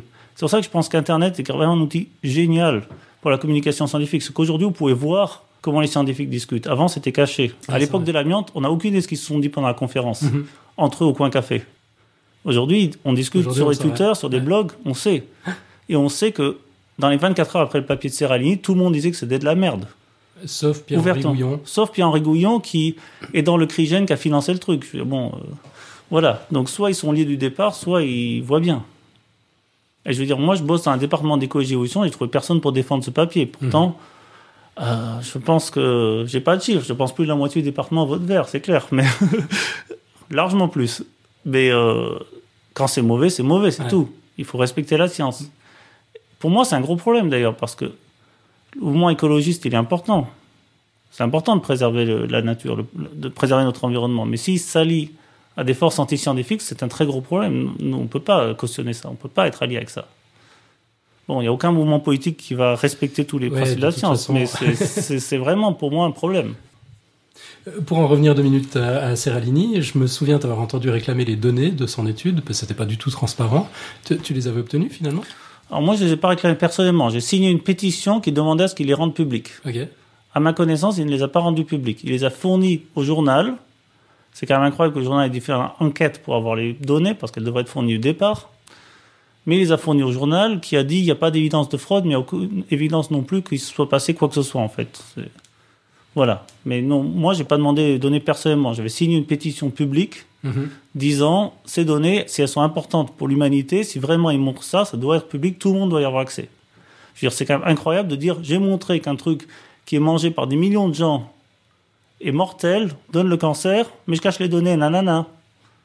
C'est incroyable comme attitude. C'est vrai que ça semble C'est- complètement invraisemblable. Ouais. Moi, je ne montrerai pas mes données tant que Monsanto ne les montre pas, mais on s'en fout. Je veux dire, si c'est mortel, mais montre-nous les données. Il n'y a aucun scientifique crédible qui ferait ça. Quand on trouve un risque, on le montre, c'est la première chose qu'on fait. Mais cette espèce de culture du secret, parce que c'est vrai que de pouvoir répondre, moi je montre pas mes données parce que Monsanto les montre pas, c'est c'est quand même un, un- un truc de fou, quoi. Est-ce que est-ce qu'il y a toujours cette culture du secret dans ce domaine? Est-ce qu'il faut se battre pour obtenir les données côté pro ou anti OGM, enfin sur les études OGM en général? Alors, les études OGM en général, celles qui sont académiques, non. Il y a plein d'études OGM qui sont faites dans des labos universitaires, euh, dans des instituts de recherche publics, etc. Non, Donc elles sont pas toutes financées par Monsanto? non. Non, non, il y a plein. La plupart des études ne sont pas financées par Monsanto. Maintenant, des études qui se font au sein d'une entreprise, à nouveau, que ce soit Monsanto ou Novartis ou quoi que ce soit, ben, ils ont financé l'étude, ils sont une boîte privée, ils gardent les données pour eux. À partir du moment où ils rendent un produit public, ils doivent rendre les données accessibles d'une certaine manière. Donc, toutes les instances de régulation ont accès à toutes leurs données brutes. Et aussi, Serralini, il y a eu accès. C'est assez hypocrite qu'ils disent qu'il n'y a pas accès parce qu'il y a eu tellement accès qu'il a publié une analyse de ces données.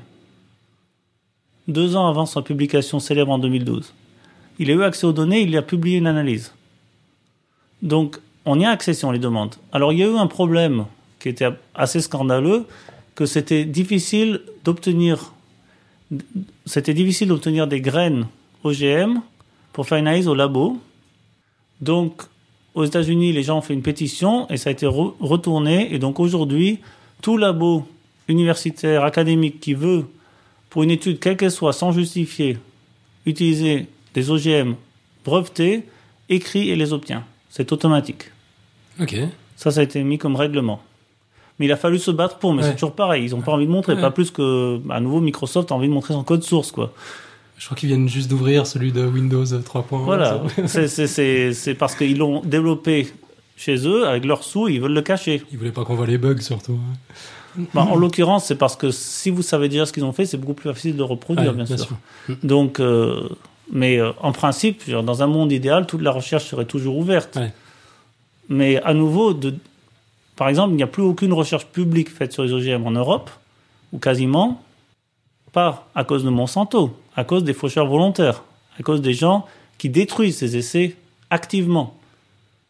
Parce que c'est beaucoup plus facile de détruire les essais publics mal protégés que de détruire les essais privés. Plus les essais publics, on vous dit où ils sont au fond d'une carte. Donc euh, ils sont déclarés. Donc il n'y a plus. En Suisse, il y a eu une étude qui a été faite pour évaluer l'impact des OGM. Donc ils ont voulu partir de zéro, dire on fait une étude scientifique qu'on confie à des gens qui n'ont aucun lien aux OGM, menée par Denis Duboul, qui est un généticien très célèbre, spécialiste du développement embryonnaire de la souris, donc rien à voir avec les plantes OGM. Mhm. Et premièrement, ils ont trouvé qu'il n'y avait aucun risque, ok. Et deuxièmement, pour chaque franc qu'ils ont dépensé, ils ont dépensé plus de 70 centimes. Donc sur un franc 70, il y avait 70 centimes dépensés pour la sécurité des tests. Vous voyez l'argent qui est gaspillé et pas la sécurité contre Monsanto, la sécurité contre des citoyens qui veulent détruire les choses. Et ça, c'était des essais pour faire exactement ce que les anti-OGM demandent, pour évaluer la sécurité. Ces tests pour évaluer la sécurité, il a fallu les protéger contre les gens qui veulent qu'on évalue la sécurité. Ouais, mais attends, c'est pas les mêmes, c'est une poignée d'allumés. Cette poignée d'allumés, elle est soutenue par tout le monde. Pierre-Henri Gouillon est allé témoigner en faveur des faucheurs volontaires en France. Il, fait partie de la poignée d'allumés. Euh, ok, s'il n'est pas mainstream, qu'est-ce qu'il te faut? Il passe à la ah, télé, il passe dans les journaux, il a une tribune dans les journaux, il est professeur au Muséum d'histoire naturelle et euh, à l'école d'agronomie de Paris. Qu'est-ce qu'il faut comme mainstream, quoi? Euh, Je suis désolé. J'aimerais bien, ok, qu'on me donne des citations de leaders écologistes, de grands partis, de Greenpeace, quoi que ce soit, qui condamnent les fauchages, qui condamnent les destructions. J'ai demandé aux, aux gens avec qui j'ai interagi sur Internet de condamner la destruction des champs de riz Golden Rice aux Philippines, riz doré. Mhm. Personne n'a voulu le faire. Soit ils disent non, je ne le condamne pas, soit ils partent sur autre chose, ils, détournent le sujet. Donc être incapable de condamner le fait qu'on ait détruit, donc c'est aux Philippines, par un institut philippin, donc c'est pas l'impérialisme européen ou américain, c'est des Philippins qui développent ça.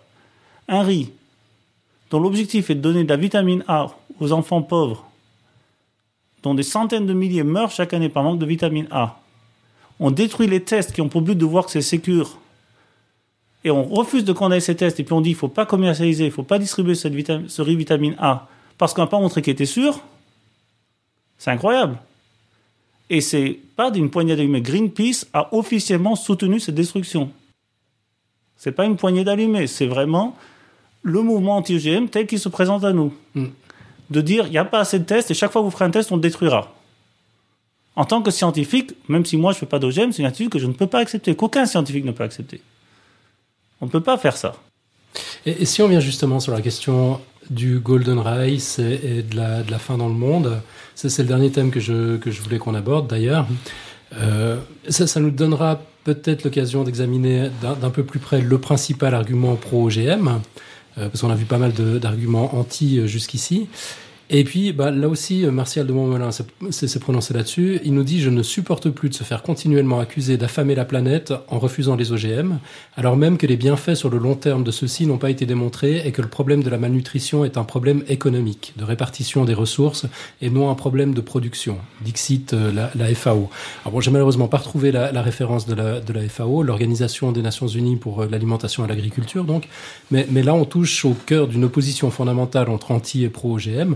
L'argument pro-OGM présentant les semences OGM comme une arme de lutte contre la faim dans le monde est rejeté, car pour les anti-OGM, le problème économique et politique sont les principales causes de famine. Et pourtant, un rapport intergouvernemental approuvé par 59 gouvernements et regroupant 700 experts affirme que l'adoption massive de certains OGM, du fait de la mobilisation des capitaux, des moyens humains, etc., aboutirait à un ralentissement de la fin de, de euh, un, aboutissement de la lutte de la faim dans le monde. Euh, j'ai trouvé ça sur, sur Wikipédia, je mettrai les références dans, dans les notes de l'émission.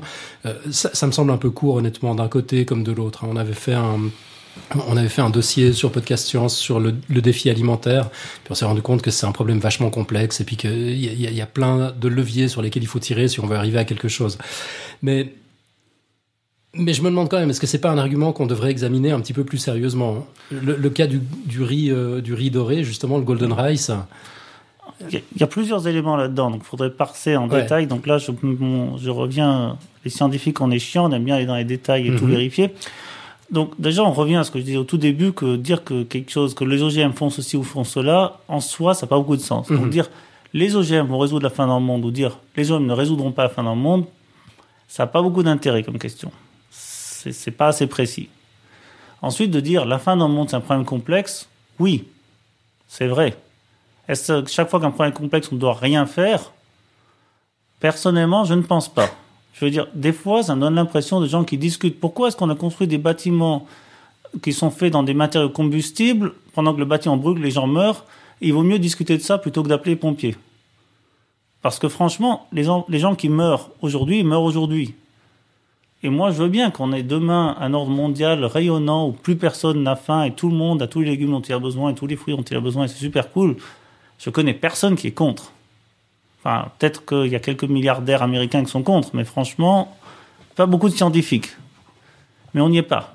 Et si vous avez le moyen magique d'y arriver tout de suite et que vous le dites pas, c'est vraiment un crime. Donc, je pense pas que qui que soit ait le moyen magique pour y arriver. Maintenant, ce qu'on a, c'est aujourd'hui, si on vient au riz doré, on a aujourd'hui des gens qui sont très très très très pauvres, qui ne mangent que du riz parce qu'ils sont très pauvres et qui vivent dans des régions où le seul truc qui pousse de manière fiable, malgré les inondations, malgré le climat qu'ils ont, c'est le riz, qui n'ont pas les moyens d'avoir autre chose, et dont les enfants meurent ou deviennent aveugles parce que de manger que du riz, ce n'est pas suffisant.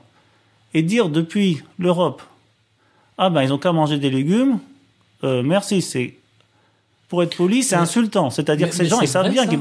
Est-ce que c'est vrai ou c'est juste un argument pro-OGM Non, c'est vrai. Il, y a, une estimation. Oui, il y a une estimation récente dans un journal économique de 2 millions d'enfants morts par avitamise A dans les dix dernières années. Donc le riz doré, dans ce cas spécifique, aurait pu éviter oui, ça. et puis quand on dit on n'a pas d'éléments pour savoir si ça peut blablabla, bla bla, on sait quel est le problème. Il manque de vitamine A. Le riz doré, c'est du riz qui a la vitamine A dans la graine. Il n'y a pas besoin de se prendre la tête 10 000 ans. La vitamine A, c'est la solution au manque de vitamine A. Et en plus, c'est pas super exotique. On a mis le gène du maïs. Le maïs, on en mange. Le maïs, c'est jaune. La vitamine A, c'est jaune. Tous les trucs que vous mangez jaunes, ils ont la vitamine A dedans presque. Ok? Le beurre, il est jaune à cause de la vitamine A. Les carottes sont rouges. Ok? Les poches, les, les, les, petites taches oranges sur les joues des manchots, c'est à cause de ça aussi. C'est de la vitamine A. C'est pour montrer à leurs euh, partenaires sexuels potentiels qui sont en bonne santé, qui mangent beaucoup de poissons plein de vitamines, qui font ça. Donc, et le riz doré, il est jaune parce qu'on a mis ce gène du maïs dedans. Donc, c'est pas très compliqué. C'est pas un insecticide. C'est rien de spécial. C'est la même vitamine A qu'on mange partout. Et dire, ah, mais cette vitamine, on sait pas ce qu'elle fait. La vitamine A, c'est une, molécule simple. On parle pas d'un complexe de protéines compliqué. On connaît sa formule chimique. On sait ce que ça fait. On connaît. J'ai même lu des arguments anti-riz euh, qui disent ah oui mais l'acide rétinoïque euh, qui, est, euh, un, qui est un précurseur en trop grande quantité peuvent causer des malformations embryonnaires. Oui, on est au courant. On peut même faire des manipulations d'embryons au labo, d'embryons de souris, je vous rassure, ou de poissons zèbres, en mettant de, de l'acide rétinoïque. Ok? On sait même comment ça marche, on sait ce qui se passe, exactement quelle molécule le fixe et tout. Mais il n'empêche que la vitamine A est indispensable dans notre vie et qu'on en mange tous et qu'on n'a pas tous des malformations embryonnaires. Faut arrêter les délires. Je veux dire, dire on ne doit pas donner de la vitamine A aux gens qui meurent parce qu'ils n'ont pas de vitamine A. Parce qu'un précurseur de la vitamine A, quand on le fout en grande quantité dans un aquarium plein de poissons, ça fait des malformations embryonnaires, c'est n'importe quoi. On sait qu'il faut de la vitamine A. Ou alors je propose aux gens qui sont contre le riz doré de ne pas donner de vitamine A du tout à leurs enfants. Ça me paraît un bon exemple. ils vont voir ce qui arrive à leurs enfants. C'est pas possible. Et je veux dire, là, on est vraiment dans une situation, on a la solution. C'est comme si des gens. Pour... Et on nous dit aussi euh, que c'est une, un, sous-marin, un, un, moyen, un, cheval, de, Troie, un cheval de mhm. Troie pour introduire les OGM. Mais je m'en fous à la limite. Je veux que ces enfants soient sauvés. Je m'en fous du cheval de Troie. C'est comme, c'est comme si on me disait, il faut interdire les ambulances et les véhicules de pompiers à moteur parce que ça risquerait de donner l'idée que les moteurs, ça peut être utile. Mais vos gueules, il faut que l'ambulance, elle arrive à temps pour sauver des gens. Et tant pis si ça, fait, ça montre que les moteurs sont utiles. Parce que quand même, on nous présente ça d'une manière, ça risque de montrer, de donner l'idée que peut-être les OGM sont utiles. Ça risque de donner l'illusion que les OGM sont utiles. Non, ça va montrer que les OGM sont utiles. Et les OGM sont utiles. Et c'est tant pis pour vous si vous n'êtes pas capable de le voir. enfin, certains OGM sont utiles. Oui. Mais c'est ce qu'on dit depuis le début. Les OGM, ça n'a pas beaucoup de sens. mais un OGM peut être utile. Oui, un OGM peut être utile. Si ça vous dérange, si vous êtes coincé dans une situation intellectuelle telle que quand on montre qu'un OGM utile, c'est tellement grave pour vous qu'il vaut mieux que 2 millions d'enfants meurent plutôt que vous admettiez que vous avez tort, alors c'est très grave. Et quand Martial de Montmoulin écrit Je ne supporte plus de me faire continuellement accuser d'affirmer la planète en refusant les OGM, ben j'ai une solution simple c'est d'arrêter de refuser les OGM pour ne plus se faire accuser. Parce que si on refuse une solution à un problème, que le problème existe, que la solution existe, je suis désolé, on a tort. Et si on continue à refuser le problème et qu'en plus on se vexe quand on vous fait remarquer que vous avez tort, tant pis pour vous. Bon, ça, m'intéresserait d'entendre comment, comment il bâtit ce discours. Est-ce que c'est juste du, est-ce que c'est juste un dogme finalement, ou est-ce que finalement il a des arguments derrière? On n'a malheureusement pas eu l'occasion d'en parler, et puis il pouvait pas être des nôtres euh, ce soir. Mais, mais, mais ça m'intéresserait. Je sais qu'il, je sais qu'il va écouter euh, cette émission. J'aime vraiment, sincèrement, j'aimerais bien en savoir plus sur cette position, parce que c'est vrai que j'ai beaucoup de mal à la comprendre aussi ça me semble, ça me semble très, très surprenant. Quoi. D'après ce que j'ai lu ailleurs de lui, je pense qu'on doit pouvoir discuter avec lui. Donc moi, je serais ravi de le rencontrer et de discuter. Mais... on va organiser ça, on va euh, boire une bière voilà. GM ensemble. Tout à fait. On mettra un micro et puis ça fera des afters pour, euh, pour cette émission. Et, et puis, euh, une, une, dernière chose que je voulais évoquer, c'était dans un, un, très court mais remarquablement efficace billet de blog où tu commentais le, le lobbying agressif du département d'État américain pour imposer partout des cultures OGM. Euh, tu te risquais un parallèle entre les OGM et la viande de cheval dans les lasagnes. Tu t'en tu, tu, souviens? Tu peux nous en parler? Oui, c'est un peu le même parallèle que j'ai fait tout à l'heure avec euh, la viande de porc pour le halal ou le kasher. C'est-à-dire que s'il y a des gens qui veulent pas manger d'OGM pour des raisons idéologiques, c'est complètement respectable. C'est-à-dire que et ils doivent avoir le droit de ne pas manger d'OGM s'ils veulent pas. Mhm. Je veux dire de même que si quelqu'un, mais c'est après à leur à eux de, de, de s'arranger pour que ce soit faisable. Le problème qu'on a eu, c'est de même qu'on a eu des lasagnes où c'était écrit bœuf et c'était du cheval, on a eu le département d'État américain qui faisait un lobbying secret pour imposer les OGM ailleurs qu'aux États-Unis. Et le problème là-dedans, c'est le mot secret. Mhm. C'est-à-dire que tous les gouvernements font du lobbying pour leur industrie. Comme les États-Unis sont leaders en OGM, ben, ils vont faire du lobbying pour les OGM, quand ils font du lobbying pour Boeing et je ne sais pas quoi. Et comme la France et l'Allemagne vont faire du lobbying pour Airbus ou les TGV c'est complètement normal à ce niveau-là. Mais de le faire en secret parce qu'on sait que les gens n'aiment pas, ça c'est grave. C'est pas normal. Ça c'est pas normal. Mhm. Bon, en soi, je suis sûr que on a appris récemment dans les choses que font les diplomates américains, enfin, que font le département d'État américain, il y a beaucoup de choses pas terribles. Et puis je suis sûr que tous les pays ont plein de choses pas terribles, que les gouvernements français ou euh, suisses ont plein de choses dont ils ne doivent pas être fiers publiquement. Mais voilà, mon argument c'était pour dire en soi le fait que c'est ces actions de lobbying cachées des Américains existent, c'est pas en soi un argument pour dire que les OGM sont mauvais. C'est un argument plutôt pour dire comment fonctionne le département d'État, c'est mauvais. Mhm. De même que les lasagnes au cheval, c'est pas un argument pour dire ne jamais manger de viande de cheval. c'est un argument pour dire les lasagnes industrielles, c'est pas très bon, finalement.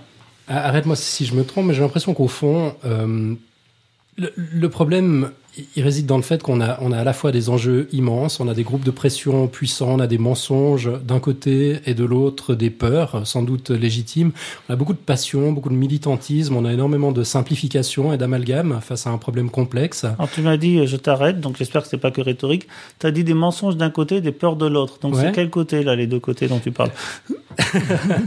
ouais, J'avoue que qu'après t'avoir entendu le, le, ce, ce, texte, en fait, je viens de le lire, je l'avais écrit à l'avance.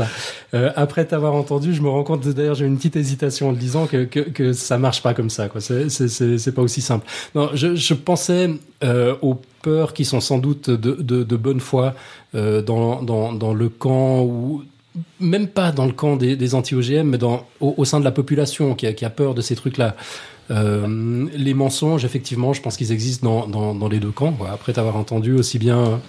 Euh... Je pense qu'il y a plus que deux camps. Il y en a trois. Ok. Je pense qu'il y a un camp militant anti-OGM. Mm -hmm. Il y a un camp de l'industrie agroalimentaire mm -hmm. et des semenciers qui, comme toutes les industries, va mentir quand ça leur fait gagner des sous. Et il y a un camp des scientifiques qui, je vous dirais, d'un troisième camp qui, des fois, ce qu'on trouve, ça arrange l'industrie, donc l'industrie va le mettre en avant mais de même que des fois ce qu'on dit dans d'autres contextes arrange les mouvements écologistes, donc ils vont le mettre en avant, et des fois ce qu'on dit ça arrange d'autres gens. Mmh. Mais finalement, nous, notre objectif n'est pas de dire quelque chose qui arrange quelqu'un, mais de trouver la vérité. Donc je dirais qu'il y a trois camps pour moi. Ok. Mais la science, euh, on l'entend pas beaucoup, le, le, camp de la science. Ben, c'est chiant comment on parle, nous, d'habitude. on écrit des articles pleins de jargon, on les publie de manière obscure. Euh, et euh, même quand on fait des blogs ou des choses qu'on qu parle aux gens, tout de suite on rentre dans les détails, on, on cherche à corriger les erreurs. Euh, ça c'est. Euh, vous savez, vous connaissez le, le, la série télé de Big Bang Theory, vous voyez quand Sheldon doit essayer d'expliquer quelque chose. Voilà. c'est caricatural, caricatural mais il y a de ça. C'est-à-dire mm. que c'est vrai que nous, on, on, veut que chaque détail soit correct. Et donc très vite, on interrompt les gens pour dire attendez là, dans votre phrase déjà, le mot, deuxième mot que vous avez utilisé n'est pas tout à fait dans le bon sens, da da da da. Là, j'essaie de pas trop faire ça, mais c'est vrai que c'est une tendance qu'on a et, et qui est, on n'a pas tort en soi, je pense, parce que si on veut dire des choses correctes, ben, il faut faire attention à tout. Le diable est dans les détails. Ouais, mais, mais, du coup, c'est quoi le problème? Les, les, scientifiques savent pas communiquer. Ça, c'est un levier sur lequel on pourrait travailler. Ils, pour, ils pourraient s'améliorer là? Oui et non, parce que quand je vois des conseils de communication scientifique, ça revient souvent à dire, en gros, faites plus comme les gars du marketing. Et on veut pas faire ça pour des bonnes raisons. Donc, je dirais plutôt que la plupart des gens, en fait, comprendre le monde, c'est compliqué. C'est difficile. C'est ce que nous on fait. La plupart des gens n'ont pas envie de faire cet effort. Et si vous venez vers nous en étant prêt à faire cet effort, on est ravis. La plupart des gens n'ont pas envie de faire cet effort. Donc ensuite, vous avez que deux solutions. Soit vous nous faites complètement confiance, qui en soi n'est pas une attitude très scientifique, mais c'est moins d'effort. Soit vous nous faites complètement pas confiance. Et vous écoutez d'autres gens qui parlent mieux. Qui ont tort, mais qui parlent mieux. Mais euh, c'est une question très générale. Je ne pense pas qu'on puisse vraiment, de manière quelque part, c'est difficile. Je ne suis même pas sûr que ce soit possible de communiquer la science de manière rigoureuse sans être un minimum ennuyeux. Enfin, j'essaye, j'ai un blog hein, mmh. que tu connais, mais euh, il y a toujours un moment où ça devient plus sérieux ou plus technique. C'est obligé. Sinon, sinon c'est pas correct ce qu'on dit. Et on doit être correct. Euh, alors la solution passerait par quoi? Par une meilleure éducation? Il faut qu'on il faut qu'on apprenne à mieux comprendre ces ces, messages En fait, est-ce qu'il y a moyen de sortir de cette impasse? Ou est-ce qu'il faut que les scientifiques se mettent à aller manifester aussi avec des banderoles et qu'on les entende, mmh. qu'on les entende plus que les autres? Tu parles des OGM ou de la science en général? Je te parle. Bon, je pensais en l'occurrence à la problématique des OGL, mais, mais finalement, oui. Euh, les, les, scientifiques en, en, en général, est-ce qu'on ne devrait pas les entendre un peu plus? C'est difficile. Par la, la logique du discours public, c'est celle que maîtrisent les politiques et les journalistes et nous on la maîtrise pas. Alors, tout le monde s'en met à la maîtriser, ben, souvent on dérive, comme j'ai parlé de Pierre-Henri Gouillon, mais si on sort de, de thématiques des OGM, on a par exemple Richard Dawkins en Grande-Bretagne, mm -hmm. est très populaire dans les médias, mais ce qu'il dit c'est plus grand-chose de scientifique. Donc je sais pas, je, n'ai pas la bonne solution. C'est très difficile. Mon, mon effort personnel, c'est d'être très présent sur, les, sur blog et Twitter, mm -hmm. où euh, je ne peux obliger personne à interagir avec moi ni à lire ce que j'écris. Et si les gens trouvent ça ennuyeux, ben, ils sont pas obligés de le lire. Mais au moins, quand des gens s'adresse à moi. Je suis ouvert, je suis là pour leur répondre. Des fois, j'écris un billet, puis les gens ne comprennent pas. Ils disent dans les commentaires, j'ai pas compris, et je réponds. Parfois, j'écris un nouveau billet qui permet de réexpliquer les choses mieux. Voilà. je pense déjà que Internet est une énorme opportunité parce que les scientifiques, on va jamais maîtriser les médias classiques. Ils sont pas faits pour nous. On est en moyenne introverti, on a des choses ennuyeuses à dire, on a aussi besoin d'un discours long. Donc votre podcast est super, j'ai le temps, mais j'aurais jamais ce temps-là dans un journal télévisé ou quelque chose comme ça. On est d'accord Donc je pourrais, comment je traduirais en deux minutes? En deux minutes, je traduirais, je ferais une approximation, et puis un gars en face aurait beau jeu de trouver l'erreur dans l'approximation. Et il aurait une minute trente. Voilà. Donc ça marcherait pas. J'aime beaucoup Internet parce que on a cette opportunité de s'expliquer à notre rythme. Mhm et tout le monde peut y accéder. Après, la plupart des gens, comme je dis, ne sont pas intéressés. La plupart des gens vont préférer faire autre chose que de s'intéresser à la science. Et ça, c'est quelque chose, j'y peux pas grand-chose. Mais au moins, en étant présent sur Internet, ça veut dire que si quelqu'un fait une recherche Internet sur les OGM, par exemple, je pense que si tous les scientifiques bloguaient, tous, soyons fous, disons, chaque scientifique en exercice a un blog. Le lendemain de l'affaire Serralini, vous seriez allé sur Internet et vous aurez vu, oh mon Dieu, ils sont tous contre ça aurait été super visible. Là, ça se voyait dans les salles de café des labos. Mais ça se voyait pas sur Internet tellement. Mhm. Parce que sur Internet, il y a trop peu de blogueurs. On pouvait dire, bon, il y a un gars qui a dit ça, un gars qui a dit ça, je sais pas. D'accord? Donc je pense que la solution, en grande partie, c'est d'aller par Internet. D'aller sur les blogs, d'aller sur Twitter, d'aller sur d'autres outils Internet. Moi, je dis blog et Twitter, ça peut être Facebook, autre chose. Euh, pour être au moins là quand les gens vous cherchent. Parce que les gens vont pas venir taper à la porte de notre labo, mais ils vont faire une recherche Google. Je à un moment, mon, mon, mon blog, c'était le deuxième hit sur Internet après Wikipédia pour Pierre-Henri Gouillon. Je crois que c'est descendu la quatrième ou quelque chose, mais ça fait que les gens qui cherchent Pierre-Henri Gouillon, ils trouvent que moi, j'étais pas content de ce qu'il a dit sur euh, les scientifiques au moment de l'affaire Serralini. Voilà, donc c'est visible. Ok, bah c'est une solution. on va peut-être rester sur celle-là. Et puis, comme on parle d'internet, d'interactivité, etc., je crois qu'on a eu on a eu des tonnes de questions dans la chatroom. Euh, et puis, on a peut-être des questions du, du reste de l'équipe. Nico, j'arrête de monopoliser la parole. Je te C'est vraiment passionnant. Hein. Merci pour, euh, pour tout, ça. Moi, j'apprends beaucoup de choses. Par contre, tu nous disais, bon, je crois qu'il y a trois camps euh, les scientifiques, les militants pour, les militants contre. J'ai pas dit les militants pour, j'ai dit l'industrie ou l'industrie, enfin euh, ce que j'appelle les militants pour, quoi, c'est-à-dire les gens qui sont pas objectifs et pour, euh, enfin bon, bref, des histoires de termes comme tu disais. Et en fait, moi, ce qui m'a manqué un peu dans, tout ce que tu présentais, c'est quasiment un, quatrième camp.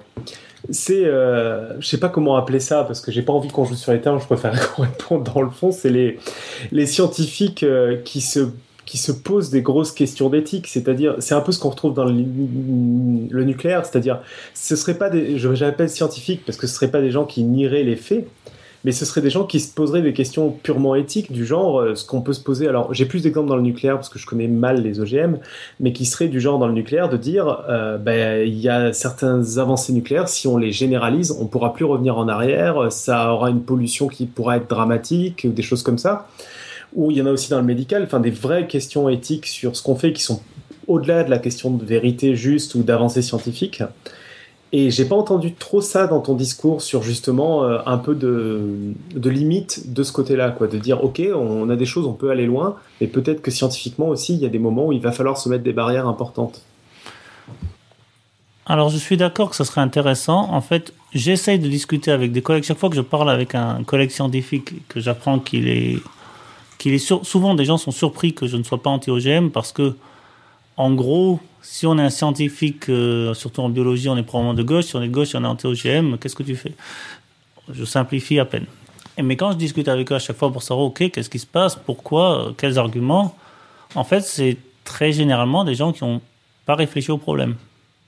Simplement, comme ils ne sont pas intéressés à la question et qu'ils font partie d'un camp politique qui est anti-OGM, ils sont anti-OGM.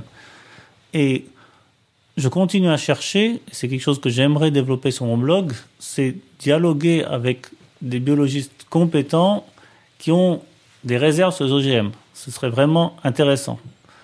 Euh, j'ai essayé de développer ça. Il y a eu un dialogue avec Pierre-Henri Gouillon sur un de mes billets de blog. Il est venu comment Il a réagi sur Twitter. Je lui ai dit, mais réagis sur le blog, on pourra aller plus en fond. Il a réagi. Le dialogue a démarré. Je pense qu'il y a eu plus de dialogue que je n'en avais eu auparavant avec lui.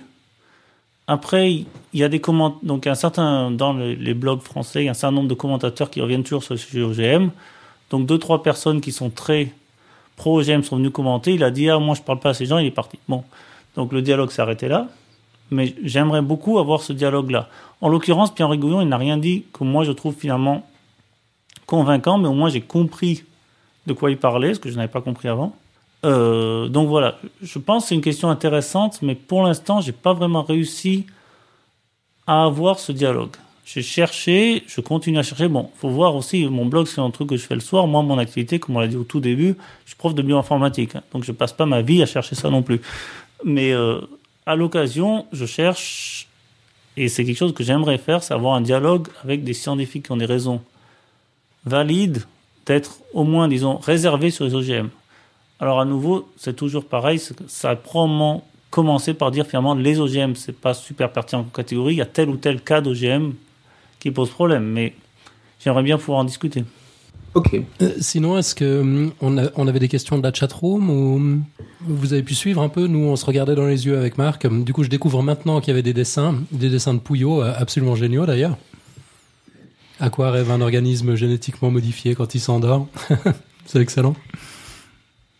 Euh, moi, j'ai relevé quelques questions dans la chatroom. Il y avait beaucoup de, il y avait beaucoup de commentaires, évidemment.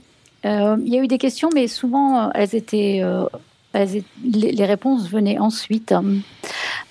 mais, mais je peux en lire quelques-unes quand même. il y avait Gépif qui, qui au tout début nous a demandé si j'ai bien, une question. Il a été dit qu'il y a des OGM inoffensifs et d'autres plus nocifs. Comment les distinguer?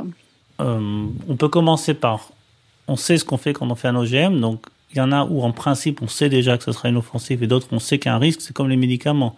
Si je donne un médicament contre un cancer, je sais que ça va être dangereux parce que les cancers c'est vos cellules, donc si je tue vos cellules c'est dangereux.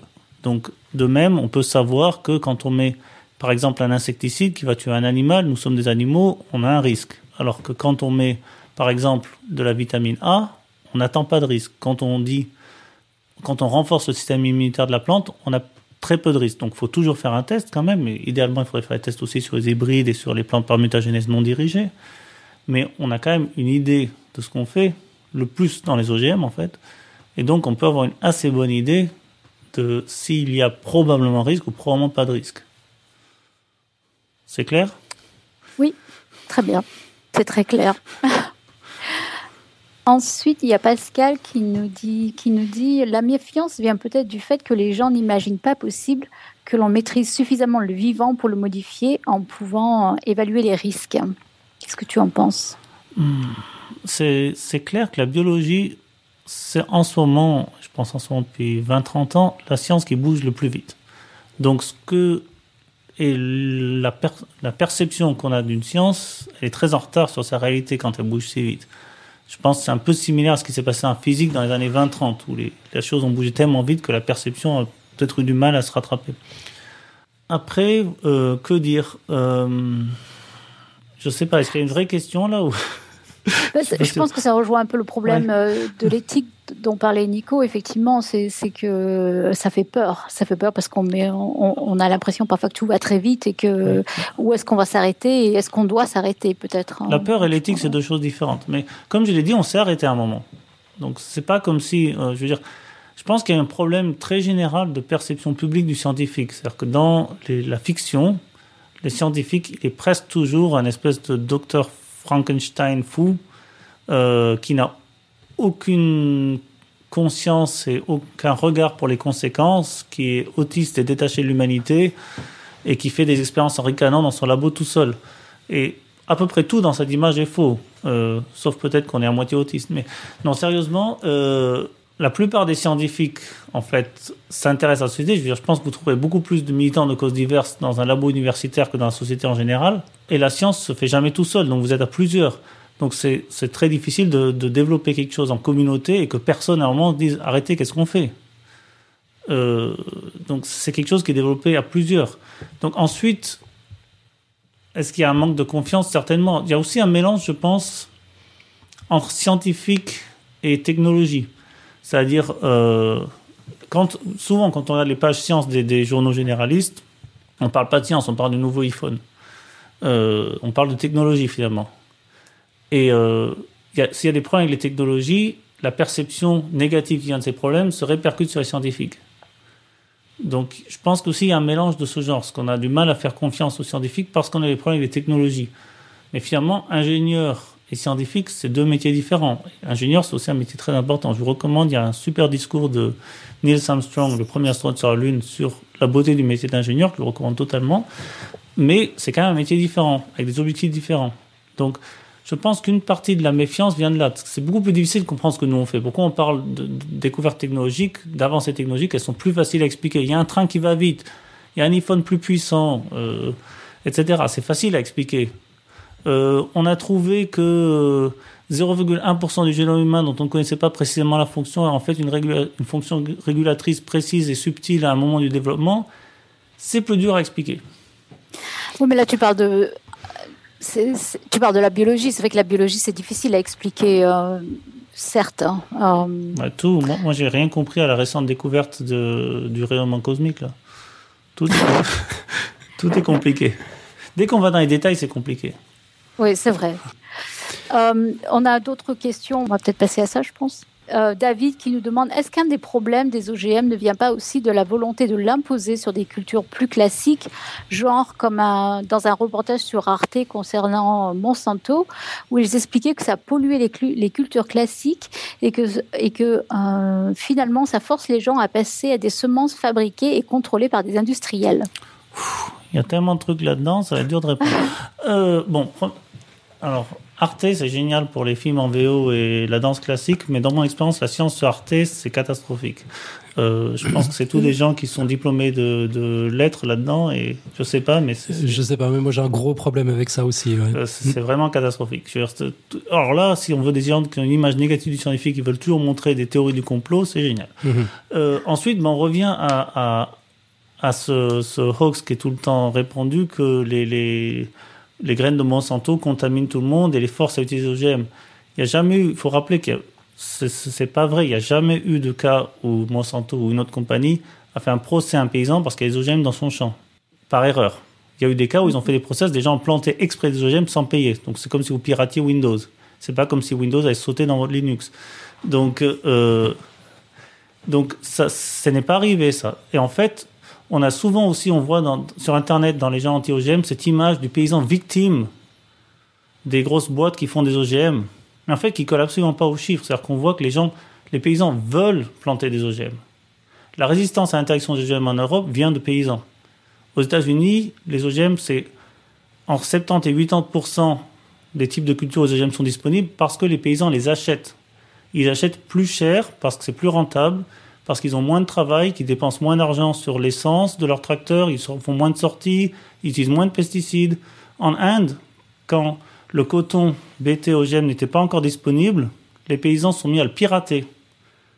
Ils en ont volé et ils l'ont replanté sans payer des sous, parce qu'ils voulaient absolument le planter. Mhm. Donc, en fait, c'est un outil supplémentaire qu'on donne aux paysans, que le paysan veut en général. bien sûr qu'il y, y, a des agriculteurs bio qui ne le veulent pas, mais ils ne sont pas obligés. Et à nouveau, personne n'a jamais été obligé de l'utiliser à ma connaissance. Alors, je, ne prétends pas tout savoir. Si quelqu'un trouve un élément qui montre que quelqu'un est obligé, qu'il envoie le lien, c'est cool. Je serai très ouvert. Mais tout ce que j'ai vu, chaque fois qu'on montrait un lien, c'est des gros hoax. Ce n'est pas arrivé. Ce qui est arrivé, par contre, c'est que des agriculteurs bio américains ont fait un procès à Monsanto préventif en disant si vos OGM arrivent, nous, on va avoir des problèmes. Ils ont perdu le procès parce qu'ils ne pouvaient pas démontrer qu'ils avaient le moins de problèmes. Ils ont perdu tous les appels. Donc ça n'arrive pas. D'accord. Irène, on avait encore autre chose? Pourquoi sera-t-il interdit pour les agriculteurs de ressemer leurs propres récoltes?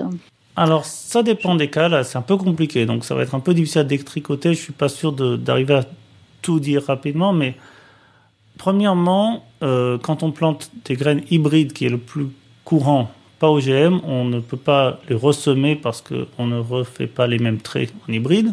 Donc ne pas replanter ces graines, c'est en fait tout à fait courant. C'est la première chose qu'il faut dire que la plupart des gens ne sont pas au courant. Deuxièmement, il y a certains OGM, on a le droit de replanter tout de suite si on veut euh, utiliser soi-même, mais on n'a pas le droit de replanter pour vendre les graines parce que ça devient du métier de semencier. Et qu'il y a une clause de non-concurrence. C'est-à-dire que quand vous achetez une plante à Monsanto, vous faites une clause de non-concurrence, de même quand vous achetez un logiciel Windows, vous, faites, vous signez quelque part que vous n'allez pas le copier, le redistribuer. Or, les plantes, ça se copie assez facilement. C'est ça en commun avec les logiciels aussi. Donc, c'est interdit effectivement de prendre des graines, de les planter, de revendre les graines à d'autres pour les planter. Ah, il y a aussi des cas où c'est interdit même de replanter soi-même, soit je vais dire, euh, bon, il y a sûrement des anticapitalistes dans la liste des commentaires, mais euh, en soi, c'est le marché libre. C'est-à-dire que si je suis un paysan que je ne veux pas acheter des graines ou c'est interdit de replanter, ben, je n'achète pas, j'en achète d'autres. Il y, a, quand même une grosse concurrence chez les semenciers. C'est pas du tout comme d'autres marchés. On parle d'oligopole, mais il faut se rendre compte que les, les très grosses boîtes, elles ont 10-15% du marché. Il y, a, il y, a, concurrence. Donc, tout paysan, un paysan à qui ça pose problème, ça, il n'est pas obligé d'acheter ses semences. Mais il faut bien se rendre compte que ça ne pose généralement pas problème aux paysans parce que de toute façon, leur façon normale de procéder, c'est de racheter des semences tous les ans. Mm-hmm. Et ce serait d'autant plus vrai s'ils évitaient la monoculture parce que si vous voulez faire par exemple une rotation, alors vous avez intérêt à racheter des semences même différentes tous les ans. Ce que font certains paysans, ce qui est très bien pour le sol. Donc, dans ce cas-là, c'est encore moins intérêt à garder vos semences. Voilà. Tu, tu, fais beaucoup de comparaisons avec l'informatique. Du coup, il y a Vincent qui nous demande dans la chatroom et les OGM libres ou open source, est-ce que ça existe? Non, ce serait cool. Hein. En fait, ça existe dans les labos, mais ça sort pas des labos parce qu'on ne peut pas faire les tests. Donc ça sort pas des labos. Ça existe dans les labos. C'est publié dans les journaux scientifiques. Un autre labo peut écrire et obtenir l'échantillon gratuitement et le reproduire et le modifier à nouveau comme de l'open source. Mais c'est comme si c'était interdit de mettre l'open source sur les PC des gens et que c'était que sur les, les gros superordinateurs des universités. Mhm. Voilà, c'est, mais c'est parce que c'est interdit de, de c'est interdit de le développer d'une manière euh, utilisable par tout le monde parce que les, les tests sont chers et parce que les tests se font détruire régulièrement. Euh, ensuite, il y avait un plot qui, euh, qui, qui, euh, se posait la question de la rentabilité, si le, fait que les OGM, c'est bien, euh, surtout pour la, la, la rentabilité pas en priorité, en fait. Alors, il euh, faudrait expliciter, parce que la rentabilité, pourquoi c'est un gros mot? Il ne faut pas que les paysans gagnent leur vie? Il faut qu'ils meurent de faim? Je, je, me demande si c'est pas plutôt la rentabilité du côté des, des gens qui produisent les, les, graines, en fait. Hein. Ah ben c'est sûr qu'ils sont rentables, sinon ils ne produiraient pas. Hein. Je veux dire, faut, enfin, je sais pas, il y, a une espèce de façon de parler. Alors là, on revient, on va en politique. Moi, je veux pas particulièrement faire de politique, mais je veux dire, plaçons-nous dans le cadre où nous sommes, c'est-à-dire qu'on est dans une économie mixte où il y a une grosse part privée, une petite part publique. Euh, si, on, si le privé développe quelque chose, il va le développer d'une manière à ce que ce soit rentable. Sinon, ils vont pas survivre, ils vont faire faillite. Et ils ne seront plus là. Et les fermiers, s'ils veulent à la fin du mois payer toutes leurs factures et encore avoir des sous, ils vont être rentables. Donc oui, les OGM, il y a une question de rentabilité. C'est en fait une des originalités du riz doré, c'est que c'est le premier OGM qui a été développé non pas pour que la ferme soit plus rentable, mais pour que le consommateur bénéficie. Toutes les autres OGM ont été développés en fait. Je pense que c'est une partie du problème aussi dont on n'a pas parlé. Mhm. La cible n'est pas le consommateur. La cible, c'est le paysan. C'est-à-dire que c'est pour rendre le travail du paysan plus efficace. Quelque part, c'est comme de lui donner un meilleur tracteur les tracteurs, ça n'a pas rendu vos légumes meilleurs, ça a permis aux paysans de faire son travail plus efficacement à moindre coût. Donc c'est plus rentable. Est-ce qu'il faut supprimer les tracteurs complètement? Je ne sais pas. Mais c'est dans la même logique. Oui, bien sûr. Et c'est vrai que je pense que c'est pour ça que c'est un, débat tellement passionné, c'est qu'il y a tellement d'enjeux différents euh, à tous les niveaux et qui touchent tout le monde. C'est vrai que c'est pas simple, hein, je pense. Euh, je propose qu'on prenne, euh, si tu peux nous remonter encore, disons, deux questions, et, puis après on va gentiment conclure parce que parce qu'on a quand même fait loin. Il y en a une qui est quand même euh, intéressante, vraiment différente. Euh, il y a Mr. Now, Knows, je sais pas comment on dit en français, Mr. Knows. Mhm. il demande, il existe encore des pommes de terre, des aubergines et des fraises qui ne sont pas génétiquement modifiées? Donc ça, c'est une première partie de la question. Et les pommes au XVIIe siècle étaient-elles aussi grosses que celles que l'on trouve today? Alors, pour le XVIIe siècle, je ne peux pas répondre. Je ne suis pas historien des pommes. Mais c'est clair que euh, les pommes qu'on mange aujourd'hui ne sont pas des pommes sauvages. Vous avez vu des pommes sauvages, c'est tout petit, c'est très acide et amer et très dur. Euh, et il n'y en a pas beaucoup par arbre. Donc, euh, ce qu'on mange, nous, en général, c'est des pommes qui ont été. Alors, après, génétiquement modifiées, c'est une question de vocabulaire, mais qui ont été Sélectionné. Sélectionné, hybridé. On a croisé des mutants naturels ou on a fait de la mutagénèse plus récemment, mais dans le passé, on a juste attendu que les mutants arrivent, donc c'est lent. Euh, mais, mais ça, c'est vrai aussi de toutes les autres plantes. Pour les aubergines, j'ai jamais vérifié, donc je ne connais pas, mais les pommes de terre, c'est pas les pommes de terre telles qu'on les trouve dans la nature non plus, ce qu'on mange. Euh, je veux dire, rien de ce qu'on mange. Si c'est domestiqué, la définition de la domestication pour un animal ou pour une plante, c'est que l'humain contrôle sa reproduction. C'est la définition de la domestication. Et qu'on contrôle sa reproduction en grande partie pour contrôler qui se reproduit et que c'est ceux qui ont des traits qui nous arrangent qui se reproduisent. Et donc on sélectionne les traits qui nous arrangent, que ce soit un cheval qui court vite, une vache qui donne beaucoup de lait ou un blé avec des grosses graines. Donc mhm. euh, voilà, après, euh, je ne suis pas sûr quel était le sens profond de la question, mais ce que je peux dire. Ouais, peut-être que c'était une question très naïve, simplement. Est-ce que, est que les choses sont différentes maintenant? Et puis, bien, pour une dernière question, celle-ci s'adresse à Alan. D'après ton intro, si on trouve marque pro OGM, est-ce que ça veut dire que l'on est anti-OGM C'est une question pour toi. C'est une question pour moi. Est-ce que, est que Marc est pro-OGM, en fait? Finalement, c'est ça la question. Moi, je dirais que je suis anti-anti-OGM. Anti-anti Oui, hum. mais pro-OGM, ça veut dire que je pars d'un a priori euh, pro-OGM et puis que je veux minimiser les défauts. Par exemple, quand j'ai parlé sur mon blog de, de l'expérience où ils ont trouvé que du maïs BT pouvait être mauvais pour des insectes non cibles, j'ai eu des commentaires de pro-OGM qui trouvaient que j'avais été trop gentil avec cette manip, qu'elle était nulle, nanana. nanana. Hum. Bon, moi, je la trouve assez intéressante, cette manip. C'est sûr qu'elle finit pas la question, mais aucune manip ne finit la question. C'est toujours petit à petit, la science.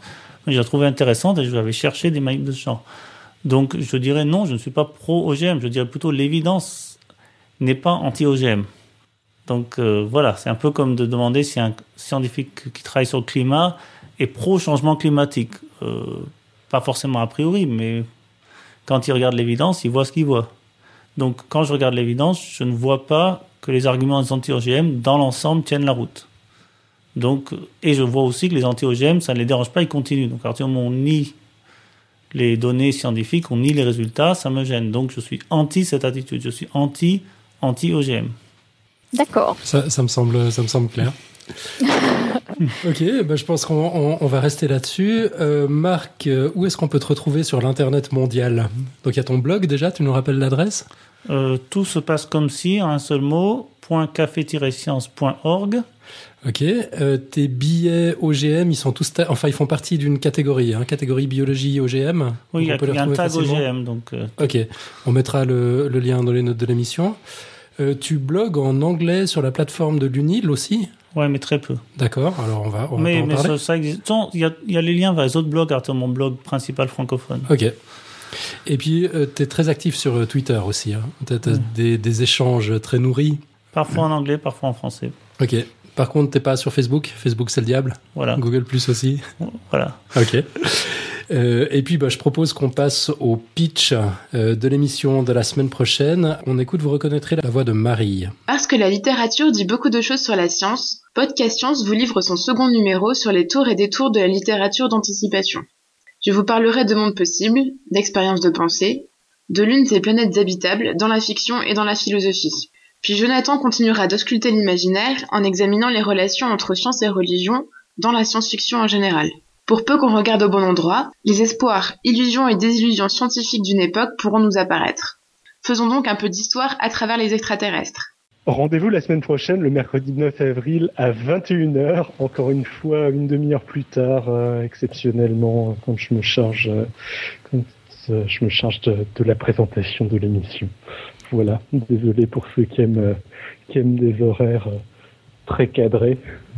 Ça marche. Tant que tu promets de pas nous le monter avec trois semaines de retard, il n'y a, pas de souci. Je, vais le monter plus rapidement. Celui-là, c'est promis. Je ne m'engage pas à grand chose en disant plus rapidement d'un autre côté, mais non, non, je vais le monter rapidement. Ok, et on va donc passer à la quote. Alors Marc, tu connais notre tradition. Est-ce que tu as fait tes devoirs? Tu es venu avec une quote? Hmm, J'en ai pas trouvé de bien. Euh, J'ai pas trouvé de bonne citation sur les OGM en fait. Ok. On se rabat sur oui, pardon, David? J'en vois une très sympa marquée dans le fileur de l'émission qui va, qui va pas mal dans le, dans le sens des arguments que Marc développait. Euh. Ouais, c'était un peu le, plan B. Euh, je l'ai, je l'ai chopé dans un billet de Marc justement. C'est une citation de Marc Linas qui dit s'opposer aux OGM à cause de Monsanto, c'est comme s'opposer au logiciel à cause de Microsoft que je trouve personnellement plutôt sympa, mais Marc trouvait pas que c'était une assez belle quote, il la trouvait pas poétique, du coup c'est resté un plan B, mais ça redevient le plan A du coup. Ah, j'aime beaucoup aussi personnellement. On enchaîne avec quelques plugs. Alors d'abord, il faut que je vous signale un, événement, un événement majeur. C'est l'anniversaire de Podcast Suisse, le 3 mai. Ça va se passer à Lausanne. Pour fêter ça, on met sur pied rien de moins qu'une conférence. Enfin, quand je dis on, c'est Xavier Durussel, notre community manager de choc. Donc tous les podcasteurs du collectif s'y mettent. On a choisi le thème. Je, je vous dis pas à quoi vous avez échappé. Hein. je vous dis juste euh, ce qu'on a retenu. On va parler, on va traiter en public à plusieurs voix d'une thématique qu'on aime tous, celle de la radio. Euh, thème qu'on traitera donc sous l'angle de la tech, des startups et de l'innovation avec Ben de Niptech, des relations internationales avec Ruxandra de Tales of the World. On, on abordera ça sous l'angle historique avec Enrico et Yann d'InfoClio. Euh, sous l'angle du design, je suppose, avec Dom de Podsource, du commerce avec Side de Nip Sales, du voyage avec Jonathan de Voyagecast, et puis bien sûr euh, sous l'angle de la science avec votre, votre ex-dictateur préféré. Ce sera donc le 3 mai à Lausanne, le soir. Le lieu sera bientôt précisé. Euh, Xavier est en train de nous négocier un coin dans une salle de sieste ou une salle de billard d'un des lieux les plus créatifs du moment. On vous redira si ça marche. Et Bon, on n'est on n'est pas en concurrence entre podcasteurs. Hein. Avec les autres membres du collectif, on s'aime, on s'entraide, on s'adore, tout ça. Mais bon, si l'immense majorité des personnes présentes ce jour-là portaient un t-shirt podcast science, j'avoue que je serais quand même extrêmement fier. Alors j'espère que vous viendrez nombreux. Euh, donc ce sera le samedi 3 mai à Lausanne. On vous communique le lieu tout bientôt. Ce sera, ce sera le soir, hein, vraisemblablement. Et si vous venez de loin, je peux héberger quelques personnes sans problème. Ah, d'ailleurs, j'aurais peut-être besoin d'un truc, j'en profite. Si quelqu'un sur Lausanne dispose d'une petite radio AM à pile, bah, ce serait super sympa si je pouvais l'emprunter parce que j'aimerais faire une petite expérience pendant, pendant ma présentation. Je promets de la rendre entière. Vous savez où me contacter, n'hésitez pas. Pour rester dans les plugs, je vous recommande vivement d'aller faire un petit tour sur Kidi Science, le blog jeune public du Café des Sciences. Donc vous le trouvez à l'URL Kidi Science, c'est K-I-D-I Science au singulier, tout collé en un mot, .café-science.org. Avec l'aide de quelques cafetiers, notre ami le docteur Goulu nous a pondu un quiz de malade. C'est des histoires de poissons. Euh, donc il s'agit de, de comprendre si ce sont des vrais poissons ou si ce sont des poissons d'avril. Il, il, y a des trucs vrais, d'autres complètement farfelus. Bon courage pour dire lesquels sont lesquels. Les premiers résultats sont pas très brillants d'ailleurs. Quel que soit votre âge, essayez d'y répondre, c'est fun. Et en plus, il y a des trucs à gagner. Donc on, vous mettra les liens dans les notes de l'émission. Euh, last but not least, si ce n'est pas encore fait, filez sur Saft, saft.com, S-S-A-F-T.com, Strange Stuff and Funky Things. Euh, la bannière de malade de notre ami Topo est enfin en ligne. C'est officiellement la plus strange et la plus funky de tout l'internet mondial. Vous êtes obligé d'adorer. Et j'offre une bière à quiconque reconnaît spontanément l'animal auquel j'ai prêté ma voix. Et l'animal à quel j'ai prêté ma voix. T'offres aussi une bière, je me demandais justement. Bon. Bah ouais, quand même. Nickel. Et puis je crois que tu as, ajouté quelque chose en dernière minute. Ouais, alors c'est même un moment émouvant. Rappelez-vous cette première chatroom développée par mes soins et tout. On a tout de suite trouvé ça amusant. J'y avais laissé ma patte, c'est-à-dire un nombre d'auditeurs complètement aléatoire qui s'affichait en haut à droite. Eh bien, grâce à Pascal, c'est fini. Maintenant, le nombre qui s'affiche, c'est le vrai nombre. Enfin voilà, donc Pascal euh, continue son rythme de une nouveauté par semaine, c'est très agréable et euh, il est très efficace. Voilà. Merveilleux. On va conclure là-dessus. Euh, comme d'hab, que vous ayez aimé ou pas, surtout ne restez pas les bras croisés. Inondez-nous de courriers, de commentaires, de likes, de pas likes, de tweets, de retweets, de clins d'œil, de blagues de 1er avril, de dons. Balancez de l'amour, quoi. Faites-nous vibrer. Allez, soyez bouleversants d'humanité. Vous pouvez faire tout ça sur podcastscience.fm, Facebook, Twitter, iTunes, SoundCloud, Google+, bref, sur tout l'Internet mondial. Ou simplement nous offrir une bière non OGM, si vous nous croisez dans la rue, dans un coin du monde ou l'autre. Non d'OGM ou pas. Euh, oui. C'est bien quand c'est toi qui prononce tous les passages qui sont en anglais, euh, Irène. Bon, merci. SoundCloud. C'est pas moi qui dis SoundCloud. Euh, en tout cas, merci encore à tous nos auditeurs chéris d'être fidèles au poste chaque semaine. On se retrouve le mercredi 9 avril à 21h pour le comeback du retour de la revanche de la SF sur Podcast Science avec Jonathan et Marie. Et l'épisode sera monté et diffusé dans la semaine, promis juré, sinon je, je, j'offre, j'offre une tournée générale à tous les, éditeurs, tous les auditeurs et que servir la science sur votre joie. Allez, bonne semaine à toutes et à tous. À bientôt. Merci encore à Marc. Merci à toi. À la semaine prochaine. Ciao, ciao. Ciao, ciao.